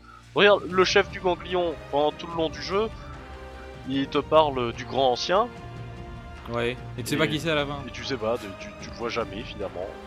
Qu'est-ce Ouais, que Ouais, mais t'as pas forcément besoin de savoir qui c'est, quoi. Il suffit de savoir que c'est un mec qui vénère comme un dieu, euh, c'est tout. Bah, T'as pas besoin de réponse à toutes les questions que tu te poses. bah, si, Justement, ça fait, ça, ça fait une part du, la- du truc autour, les, les, les réponses que tu peux te donner toi-même, les suppositions, le mystère. Ouais, enfin, Mais on va je peut-être, ça ça, ça, on va peut-être en parler un, un petit peu plus tard pour le prochain jeu de Takahashi. Hein, ne spoilons pas euh, la suite du podcast. Oui, bien sûr. Voilà, donc à part les derniers chapitres, il se passe pas grand chose. Et donc, euh, bah, j'ai envie de dire, en conclusion, euh, on a une profondeur du scénario qui est moins importante de manière générale que dans Xenoblade. On a un Ouais. discours assez superficiel dans les quêtes annexes. J'ai envie de dire, où est l'histoire de science-fiction profonde comparée à, je cite, l'histoire basique de fantasy de Xenoblade que Takahashi nous a promis Elle est pas là. Pour moi, c'est clairement l'inverse. C'est une histoire de science-fiction basique avec comparée à une histoire de fantasy profonde. Non mais surtout Enfin, quand tu voilà. sais que Takahashi euh, lui-même dit que Xenoblade Chronicles c'est le jeu qu'il a le moins apprécié finalement parce qu'il juge que euh, bah, le jeu il est pas si euh, profond que ça. euh, tu dis what Mais j'ai l'impression qu'il est un peu, j'ai l'impression qu'il est un peu schizo parce qu'à un moment donné, il avait dit oui, c'est le vrai Xenoblade, c'est le jeu que je voulais faire. Et puis euh, là, il se dit, là, il dit bon, ok, bah euh, oui, on nous promet un scénario science-fiction profond, euh, la profondeur, il y en a pas. Hein, je suis désolé, j'ai beau chercher. Euh. Et puis désolé, même si on avait dans les trois derniers chapitres, j'ai pas envie de passer 150 heures de jeu à un jeu où j'ai l'impression que putain, mais c'est creux et, et de devoir attendre les 10 dernières heures pour me dire ah ok, c'était bien. Désolé, non, je veux un scénario où même dès le début c'est intéressant. Voilà. C'est sûr, c'est ça. Donc ça, voilà, scénario, euh, je pense qu'on est tous d'accord pour dire que ça aurait pu être meilleur, même si, bon, faut dire ce qui est, c'est quand même sympathique. Bien sûr. dire, euh, Oui. le, le euh, thème, le, thème, le, th- le thème est intéressant, en tout cas, se dire que, euh, ok, l'humanité l'humanité est échouée sur une planète, euh, elle se retrouve confrontée à plein de races, elle essaye de survivre euh, elle- en, un peu en vase clos, avec des... Voilà, je veux dire, l'idée de base est intéressant, intéressante. Mais j'ai l'impression d'avoir un potentiel gâché, sauf Ouais, si le prochain jeu de Takahashi, on en parle après, c'est la suite de Mm. Xenoboss. C'est ça. Si c'est ça, c'est intéressant. Voilà, donc là c'est pour conclure sur le scénario. Mais donc finalement pour conclure sur le jeu, hein, Oui. euh, bah, est-ce est-ce que on doit changer la recette de euh, Est-ce que la recette ne marche pas finalement? Est-ce que euh, avoir pris un jeu avec beaucoup d'exploration, un scénario laissé de côté et un mode online qui a été mis un peu là au, au forceps, est-ce que c'était une bonne idée ou pas? Alors pour l'open world en lui-même, euh, ça a quand même été une, bo- une bonne idée pour le, pour le gameplay, euh, pour tout ce qui est exploration et tout, parce que c'est quand même le vrai point fort du jeu. On va pas le nier. Euh, ceci étant dit, on a bien vu que euh, faire un open world, c'est quelque chose qui, qui a pris énormément de temps à Takahashi, Oui. et c'est sans doute euh, ce, qui- ce, qui, ce qui fait qu'il n'a pas pu euh, développer euh, un scénario de ouf autour. Hein. Bah, c'est exactement ça, et, et c'est exactement ça pour ce jeu. Il s'est clairement concentré sur le monde ouvert et sur le- l'exploration et sur les détails, plutôt que de se concentrer sur le scénario. Et c'est d'ailleurs un truc qu'il regrette et qu'il voudrait faire différemment pour la Et prochaine dans fois. certaines interviews, euh, dans une interview, il avait dit euh, comme quoi, à un moment donné, il avait failli abandonner l'idée euh, de l'open world. Mhm. Oui, mais finalement il s'était accroché et que bon, il avait fait un compromis quoi. Donc finalement, en fait, Xenoblade Chronicle X c'est une espèce de compromis entre euh, l'idée de vouloir quand même faire un scénario à la Takahashi, mais bon, qui est, qui est raté. Enfin, l'ambition scénaristique pour moi, elle, est ratée. Par contre, euh, l'ambition monde ouvert et l'ambition exploration est clairement une grande réussite. Donc finalement, euh, c'est un jeu qu'on doit jouer, enfin c'est un jeu qui plaît beaucoup à ceux qui aiment explorer, à ceux qui aiment contempler, à ceux qui aiment... Même la dimension MMO sans pour autant se, se retrouver avec d'autres joueurs, c'est du MMO scénarisé si on veut. Au final, pour résumer la recette de Xenoblade X. Bah, c'est vrai, c'est vrai qu'il y a quand même un côté MMO, hein. ça, c'est évident. Voilà, donc euh, bon, finalement, quel est votre euh, voilà, voilà, j'ai oublié de noter euh, bon petit détail, mais on n'a pas eu d'autres catégories pour ça. Oui, donc et quelques problèmes d'interface obscure également d'ergonomie euh, parfois. bon, voilà, ça, ça, ça pourrait mieux faire. Genre par exemple la gestion de, genre par exemple, tu marches trop lentement. Enfin, la différence entre la marche et la course, bah c'est trop grand. Je veux dire, c'est pas du tout comme dans, dans Wii par exemple, où en fonction de, ce que tu poussais sur le cycle, t'allais plus ou, tu marchais plus ou moins vite. Genre t'avais une marche lente et une marche rapide. Tandis qu'ici c'est ou bien marche à euh, même pas à 0,01 à l'heure, ou bien alors marche plus rapide, mais t'as rien entre les deux. Enfin, les sticks analogiques est pas du tout utilisé. C'est comme si t'appuyais un peu ou super fort. Et, quand tu cours, bah la vitesse est complètement différente. Ou alors au niveau de la gestion de la caméra, quand tu bouges la caméra, ça va trop vite. Tu peux pas, euh, tu peux pas la stabiliser sur le décor pour l'admirer. Donc pour te faire un panorama, mais t'es obligé de faire plan par plan limite. Ça c'est un peu dommage aussi. Donc Xenoblade la caméra elle est plus lentement. Enfin, en tout cas il y a moyen de la régler plus lentement et donc c'était c'était quand même euh, plus agréable. Donc voilà quelques soucis d'ergonomie. Mais donc euh, finalement euh, ce Xenoblade X, euh, quelle est votre notation JV Est-ce que c'est un coup de cœur, un sympa, un coup de gueule ou, Ah. ou juste une petite déception? Ah, que dire, que dire? J'ai- longtemps hésité quand même de- depuis des semaines pour quelle notation JV je pourrais donner. C'est vrai qu'on m'a pas mal entendu gueuler sur certains points, hein, euh, le scénario, euh, la bande son, etc. Mais il y a tellement de choses merveilleuses dans ce jeu, que ce soit les panoramas, euh, l'exploration du jeu, euh, qui, m'ont laissé rêveur. euh, fi- finalement, j'ai passé 150 heures de jeu assez exceptionnel à me dire mais quel jeu, quel jeu de fou quand même. C'est, on, on tient quand même là l'un des meilleurs jeux de la Wii U, très clairement. Ouais, Et donc, finalement, pour moi, c'est un coup de cœur. D'accord, carrément. D'accord, et toi Dimac? Pareil, moi, euh, coup de cœur. hein. Le, le scénario, il se fait un peu faible par moment, mais euh, sur, sur tout le reste, c'est presque un sans faute, quoi. Le, le- D'accord. le côté exploration qu'il nous avait promis, il est clairement là, il est clairement bien réussi, donc... euh, Hmm. Bah d'accord, bah moi écoutez, je vais être un peu plus nuancé quand même parce que moi j'avais de grosses attentes, je suis un gros fan des, des- des scénarios complexes de Takahashi et donc voilà, au niveau du scénario, je mettrais clairement un bof sans mettre un coup de gueule. Euh, au niveau de, de l'exploration, etc., bah là, euh, coup de cœur clairement. Donc j'ai envie de mettre au global, bah, par rapport aux autres Xeno, un sympa. Sauf que si on prend en compte le catalogue de la Wii U, ça reste quand même mon jeu Wii U préféré. Donc à ce niveau-là, je mettrais quand même un coup de cœur. Donc voilà, j'ai envie de lui mettre un coup de cœur parce que j'ai envie de défendre la série Xeno parce que c'est une série que j'apprécie beaucoup. Mais d'un autre côté, voilà, j'ai quand même pas mal de déceptions en tant que, en fan. Donc euh, voilà une position un peu plus nuancée. Euh, mais voilà, donc euh, on va passer maintenant à la dernière partie de cette émission, c'est-à-dire le prochain jeu de Takahashi.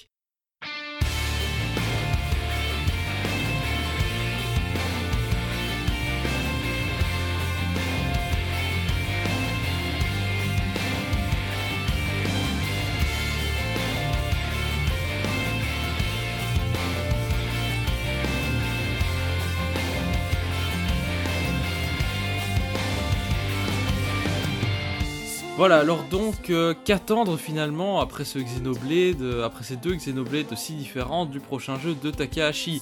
Alors, déjà au niveau du scénario, Rifalgot a dit que Xenoblade X laissait la porte ouverte à une suite.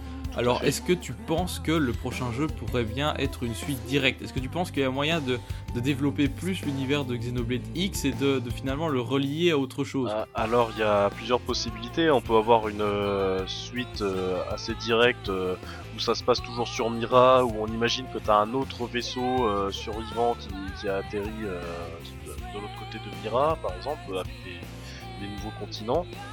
Euh, ça c'est tout à fait possible. Après on peut également avoir une, une suite qui peut se passer sur une autre planète où on a également le conclusion, je sais pas. Après, certes, on a une fin un petit peu ouverte qui laisse supposer une suite, mais c'est pas quelque chose d'obligatoire. Takahashi peut très bien se dire bon bah finalement euh, on va laisser le mystère, ce qui est très frustrant je pense, mais bon après euh, ça peut être euh, des, des raisons également de, de, de- comment dire de budget. Hein. Si jamais euh, le jeu ils estiment qu'il s'est pas assez vendu et que euh, on peut pas faire une suite, parce que si suite il y a, forcément elle touchera moins de monde. Et puis, lever le mystère, c'est pas toujours quelque chose de bien. hein. Si c'est raté, là, c'est ça fait ça fait vraiment mal. Je vais prendre bah, comme exemple le premier Alien, qui posait quand même la question d'où viennent les aliens. Là, c'est quoi le le space jockey comme il l'avait appelé Il avait il a voulu faire la préquelle avec Prometheus pour expliquer. Le film, il s'est fait démonter par la critique, il s'est fait démonter par les spectateurs. Donc euh, c'est peut-être pas toujours une bonne idée d'expliquer euh, ce qu'on a fait. Oui, d'un autre côté, c'est pas la même chose parce que c'est pas le même réalisateur non plus, donc c'est pas, le- il avait pas Ah si si, c'est- si Ridley Scott hein, qui a fait Prometheus. Et il avait fait les premiers aliens. C'est lui qui avait fait le premier Alien. Hein. Ah d'accord, d'accord. Bon, j'ai. Non, non, c'est- bien le même qui a essayé d'apporter des réponses aux questions qu'il avait laissé planer volontairement et qui étaient bien trouvées. Et au final, les réponses, elles, elles sont pires que de laisser planer le mystère. D'accord. Bah ouais, bon écoute, on va voir. Alors en tout cas, euh, au niveau, bah, pas vraiment de scénario, mais Takahashi en tout cas reconnu que de nombreux joueurs japonais se sentaient, bah, se sentaient perdus par le monde ouvert, parce que c'est quelque chose finalement de plus occidental, il y a beaucoup d'inspiration occidentale dans Xenoblade X, et que bah il souhaiterait euh, finalement euh, un, retour à un scénario plus prenant, et bah, Takahashi a dit que euh, qu'il voulait prendre en compte ces, ces remarques. et que lui-même il, vou- il voulait faire quelque chose de différent à chaque fois. Alors d'autre part, il a également reconnu que l'aspect technique avait beaucoup occupé les équipes au détriment du scénario. Donc ça c'est c'est quelque chose qu'on n'a pas arrêté de répéter, qui se voit très fort. Et donc bah il voudrait plus se concentrer sur le scénario la prochaine fois. Donc euh, par contre, il a dit qu'il aimait tenter une nouvelle approche à chaque jeu. Et donc pour lui, le label Xeno finalement c'est juste euh, sa signature, c'est juste pour dire ok c'est un jeu réalisé par Takahashi.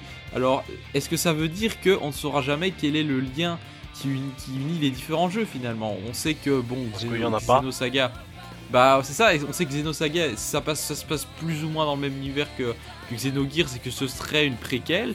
Euh, les liens entre Xenoblade et les Xenosaga et Xenogears, je, déjà euh, rien que lier Xenogears à euh, Xe- non, non, rien que lier les deux Xenoblade entre eux, ça semble difficile. Et pourtant, il y a bien un lien, puisqu'il y a des nopons dans les deux jeux. Donc vous allez Mais pas c'est comme les Final Fantasy, quoi. Il y a les mogs dans presque tous les épisodes, mais au final, on s'en fout des liens, quoi. C'est. Mais oui, mais moi je veux connaître l'origine des nopons. hein. Oh, Mais c'est les- super et les- important. Hein. Non, mais les, c'est les- vrai. les- les pires casse-couilles de la galaxie, tu veux savoir d'où ils viennent, eh bien. Attends, non mais justement c'est la mascotte du jeu, mais moi j'aimerais bien savoir finalement Personne quel se est le pose lien la entre- question. à part, à part le Pour les Final mais- Fantasy et compagnie, personne se pose la question. Pourquoi dans les Final Fantasy, il y a des monstres qui se ressemblent et il y a les mogs, donc c'est la même espèce, pareil entre tous les Il y a les chocobos. mais il n'y a pas de lien Pourquoi dans les Fire Emblem, il y a toujours un objet justement qui s'appelle l'emblème du feu, qui est super important, mais euh, qui est jamais le même ou presque jamais, sauf quand ça se passe dans le même monde? Euh, Il n'y a pas besoin de se poser la question, quoi. C'est juste une série Bah, qui si tu prends les Zelda, codes. pareil. Non, mais prends un contre-exemple. Prenons les Zelda. Bah, il- il- le, le ré- Aonuma a toujours voulu les lier entre eux.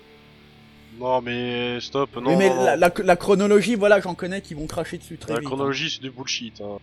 Non, mais après, je dis pas, je dis pas que c'est la chronologie est géniale, mais je dis qu'il y a quand même une volonté de lier les jeux entre eux. Et donc, faut pas dire non, personne se pose la question de savoir euh, quel est J'ai pas dit personne se pose la question, j'ai dit il y en a peut-être pas, tout simplement. Bah, moi j'aimerais bien il, qu'il y en veut, ait. il veut- faire des jeux, voilà, bah il a déjà une partie des- de l'univers qui est écrit, il va pas s'emmerder à faire quelque chose à chaque fois. Il a les nopons, il les a trouvés mignons, voilà, c'est une mascotte, on les remet dans chaque, et puis c'est tout. Ouais, mais vous êtes en train de briser mes rêves là. Ah bah désolé. Hein. Ah désolé, c'est ça de devenir adulte, hein. On en va payer tes impôts. Ouais, bah je les payerai pas à la France, na, bref. Non, mais bon, tout ça pour dire que moi j'aimerais bien quand même qu'il y ait un lien entre les épisodes et que voilà, je trouve c'est un peu con de, de mettre. Enfin, moi j'aime bien qu'il y ait, j'aime bien en fait qu'il y ait une cohérence. J'aime bien qu'il y ait un maximum de cohérence dans, dans que ce soit une œuvre, que ce soit un film, que ce soit un livre. Dès qu'il y a un univers comme ça de science-fiction, j'aime bien que tout se tienne, qu'il y ait vraiment une cohérence scénaristique. C'est ça que j'apprécie dans les univers comme ça. Et donc vraiment j'aimerais qu'il y, ait- une cohérence et effectivement peut-être qu'il y a le risque du syndrome Prometheus, mais bon voilà. Pour moi c'est à voir. Euh, quoi qu'il en soit, euh, c'est de toute façon pas Takahashi de décider seul parce que euh, pour rappel Monolith est détenu par Nintendo et donc c'est quand même Nintendo qui au bout du compte va signer pour les crédits et donc vu que si les Xenoblade ont bien marché, je pense que les Xenoblade ont plutôt bien marché, que ça commence à devenir quelque chose de marque pour Nintendo, ben Nintendo va quand même imposer certaines constantes. Par exemple le système de combat, je suis pas sûr qu'ils vont laisser qu'ils vont laisser euh, Takahashi repartir de zéro et prendre un truc complètement différent. S'il faut garder la mention Xenoblade, vous voyez l'idée. Donc, donc sans doute oui, les Nopons ils vont sans doute revenir aussi. Mais voilà, j'espère que ce sera un petit peu, un petit peu recherché, que ça va bien s'intégrer. euh, voilà. Alors à votre avis, est-ce que Takahashi va pouvoir faire comme il veut, faire quelque chose de complètement différent de Xenoblade Faire quelque chose de complètement différent, je pense pas, mais peut-être qu'il a peut-être pas envie. Par contre, avoir une grande liberté, Nintendo, ils ont jamais été très chiants avec les autres éditeurs. hein. Je veux prendre l'exemple de Bayonetta, euh, ils, ont eu, presque carte blanche pour faire le jeu. hein. Oui, mais Bayonetta c'est pas la même chose. Bayonetta c'est censé être la suite d'un jeu de Platinum fait par Platinum, ils, vont, ils ont rien à dire là-dessus. Tandis qu'ici on parle quand même d'une licence qui a été créée euh, sous le giron de Nintendo si tu veux. Et qui en plus d'un studio qui appartient à Nintendo, tandis que Platinum c'est un studio externe. Ah, moi, je- je vois pas pourquoi Nintendo il reste mêlé à imposer des, des choses horribles qui casseraient les jeux si les jeux ils marchent bien quoi. Non, je dis pas qu'ils devraient imposer des trucs, mais peut-être orienter le scénario, tu vois, dire oui, alors faites plutôt un Xenoblade, euh, faites un peu comme ça, oui, la planète Mira ça a bien marché, faites un truc dans ce genre-là, tu vois. En avis, il pourrait- tu vois, il- le résultat sera finalement un compromis entre les desiderata de Nintendo et la, la volonté de, de, de Takahashi de faire quelque chose de différent, quoi. Bah, après Nintendo ils ont l'expérience, hein. euh, s'il se fait enrioter sur quelque chose de bien, c'est pas forcément mauvais non plus. Bah oui, c'est pour ça que je dis euh, à voir. hein. Euh, donc, en tout cas, euh, je conclue en disant que quoi qu'il arrive, bah, Takagi a bien conscience, euh, il l'a dit, des retours des joueurs et que donc il compte bien en euh, tenir compte. Pour donc, on, on- donc euh, il y a de fortes chances finalement que euh, le prochain Xenoblade remonte la pente vis-à-vis de euh, bah, vis-à-vis de, de ce prochain Xenoblade. Euh, vous, qu'est-ce que vous voudriez pour les prochains pour, pour le prochain jeu de Takahashi, le prochain Xeno? La même chose mais avec un meilleur scénario. C'est ça. Donc, vous voulez encore du monde ouvert, quoi Oui. Bah, S'il veut faire un truc linéaire à la Xenoblade, euh, oui, ça me dérange pas particulièrement. Mais là, le monde ouvert, il était bien réussi, donc autant le garder. Oui, mais d'un autre côté, il y a les contraintes techniques. Donc, euh, si je veux dire, s'il doit se concentrer sur le scénario, il pourra pas faire un monde ouvert aussi étoffé que celui de Xenoblade X. Ouais, vu bah, qu'ils bah. n'ont pas encore assez d'effectifs. Il faut rappeler que bah, Monolith, ça reste un studio de taille moyenne et il dit lui-même que c'est pas un budget triple A, quoi. C'est un budget, euh, je sais pas moi, double A si on veut. Ah mais justement, là, vu que euh, si Nintendo vient s'en mêler, on peut penser qu'ils vont les aider niveau budget, niveau équipe. Donc, euh, s'ils Mhm. peuvent recruter une petite équipe de plus pour s'occuper de la partie technique pendant que lui reste sur le scénario, ça va pas être plus mal. Hein. D'accord. Et euh, qu'est-ce que vous voudriez comme scénario en fait euh, Ça vous plairait d'avoir un, un jeu lié ou pas Ou vous voudriez un autre univers, quelque chose de plus de moins SF, de plus FSF euh, Qu'est-ce que vous voudriez à ce niveau-là? Je n'ai pas de préférence particulière à ce niveau-là, euh, que ce soit de la fantasy ou euh, de la SF, euh, je suis preneur. Alors, moi, moi, je l'ai dit, hein, ma seule préférence, c'est qu'il foire pas une suite s'il essaie de raconter la suite. D'accord. Bah écoutez, très bien, hein, euh, je pense que on a vraiment tout dit sur euh, les deux jeux dont il était question. Bah écoutez, je vous, re- je vous remercie d'avoir participé, on se donne rendez-vous bah, au prochain jeu de Takahashi, peut-être euh, quand j'aurai fini Xeno avec un petit, une petite émission euh, théorie fumeuse. Mais voilà, je remercie mes, mes chroniqueurs d'être venus, merci Rifalgot, on te retrouve sur Twitter Rifalgot. Tout à fait.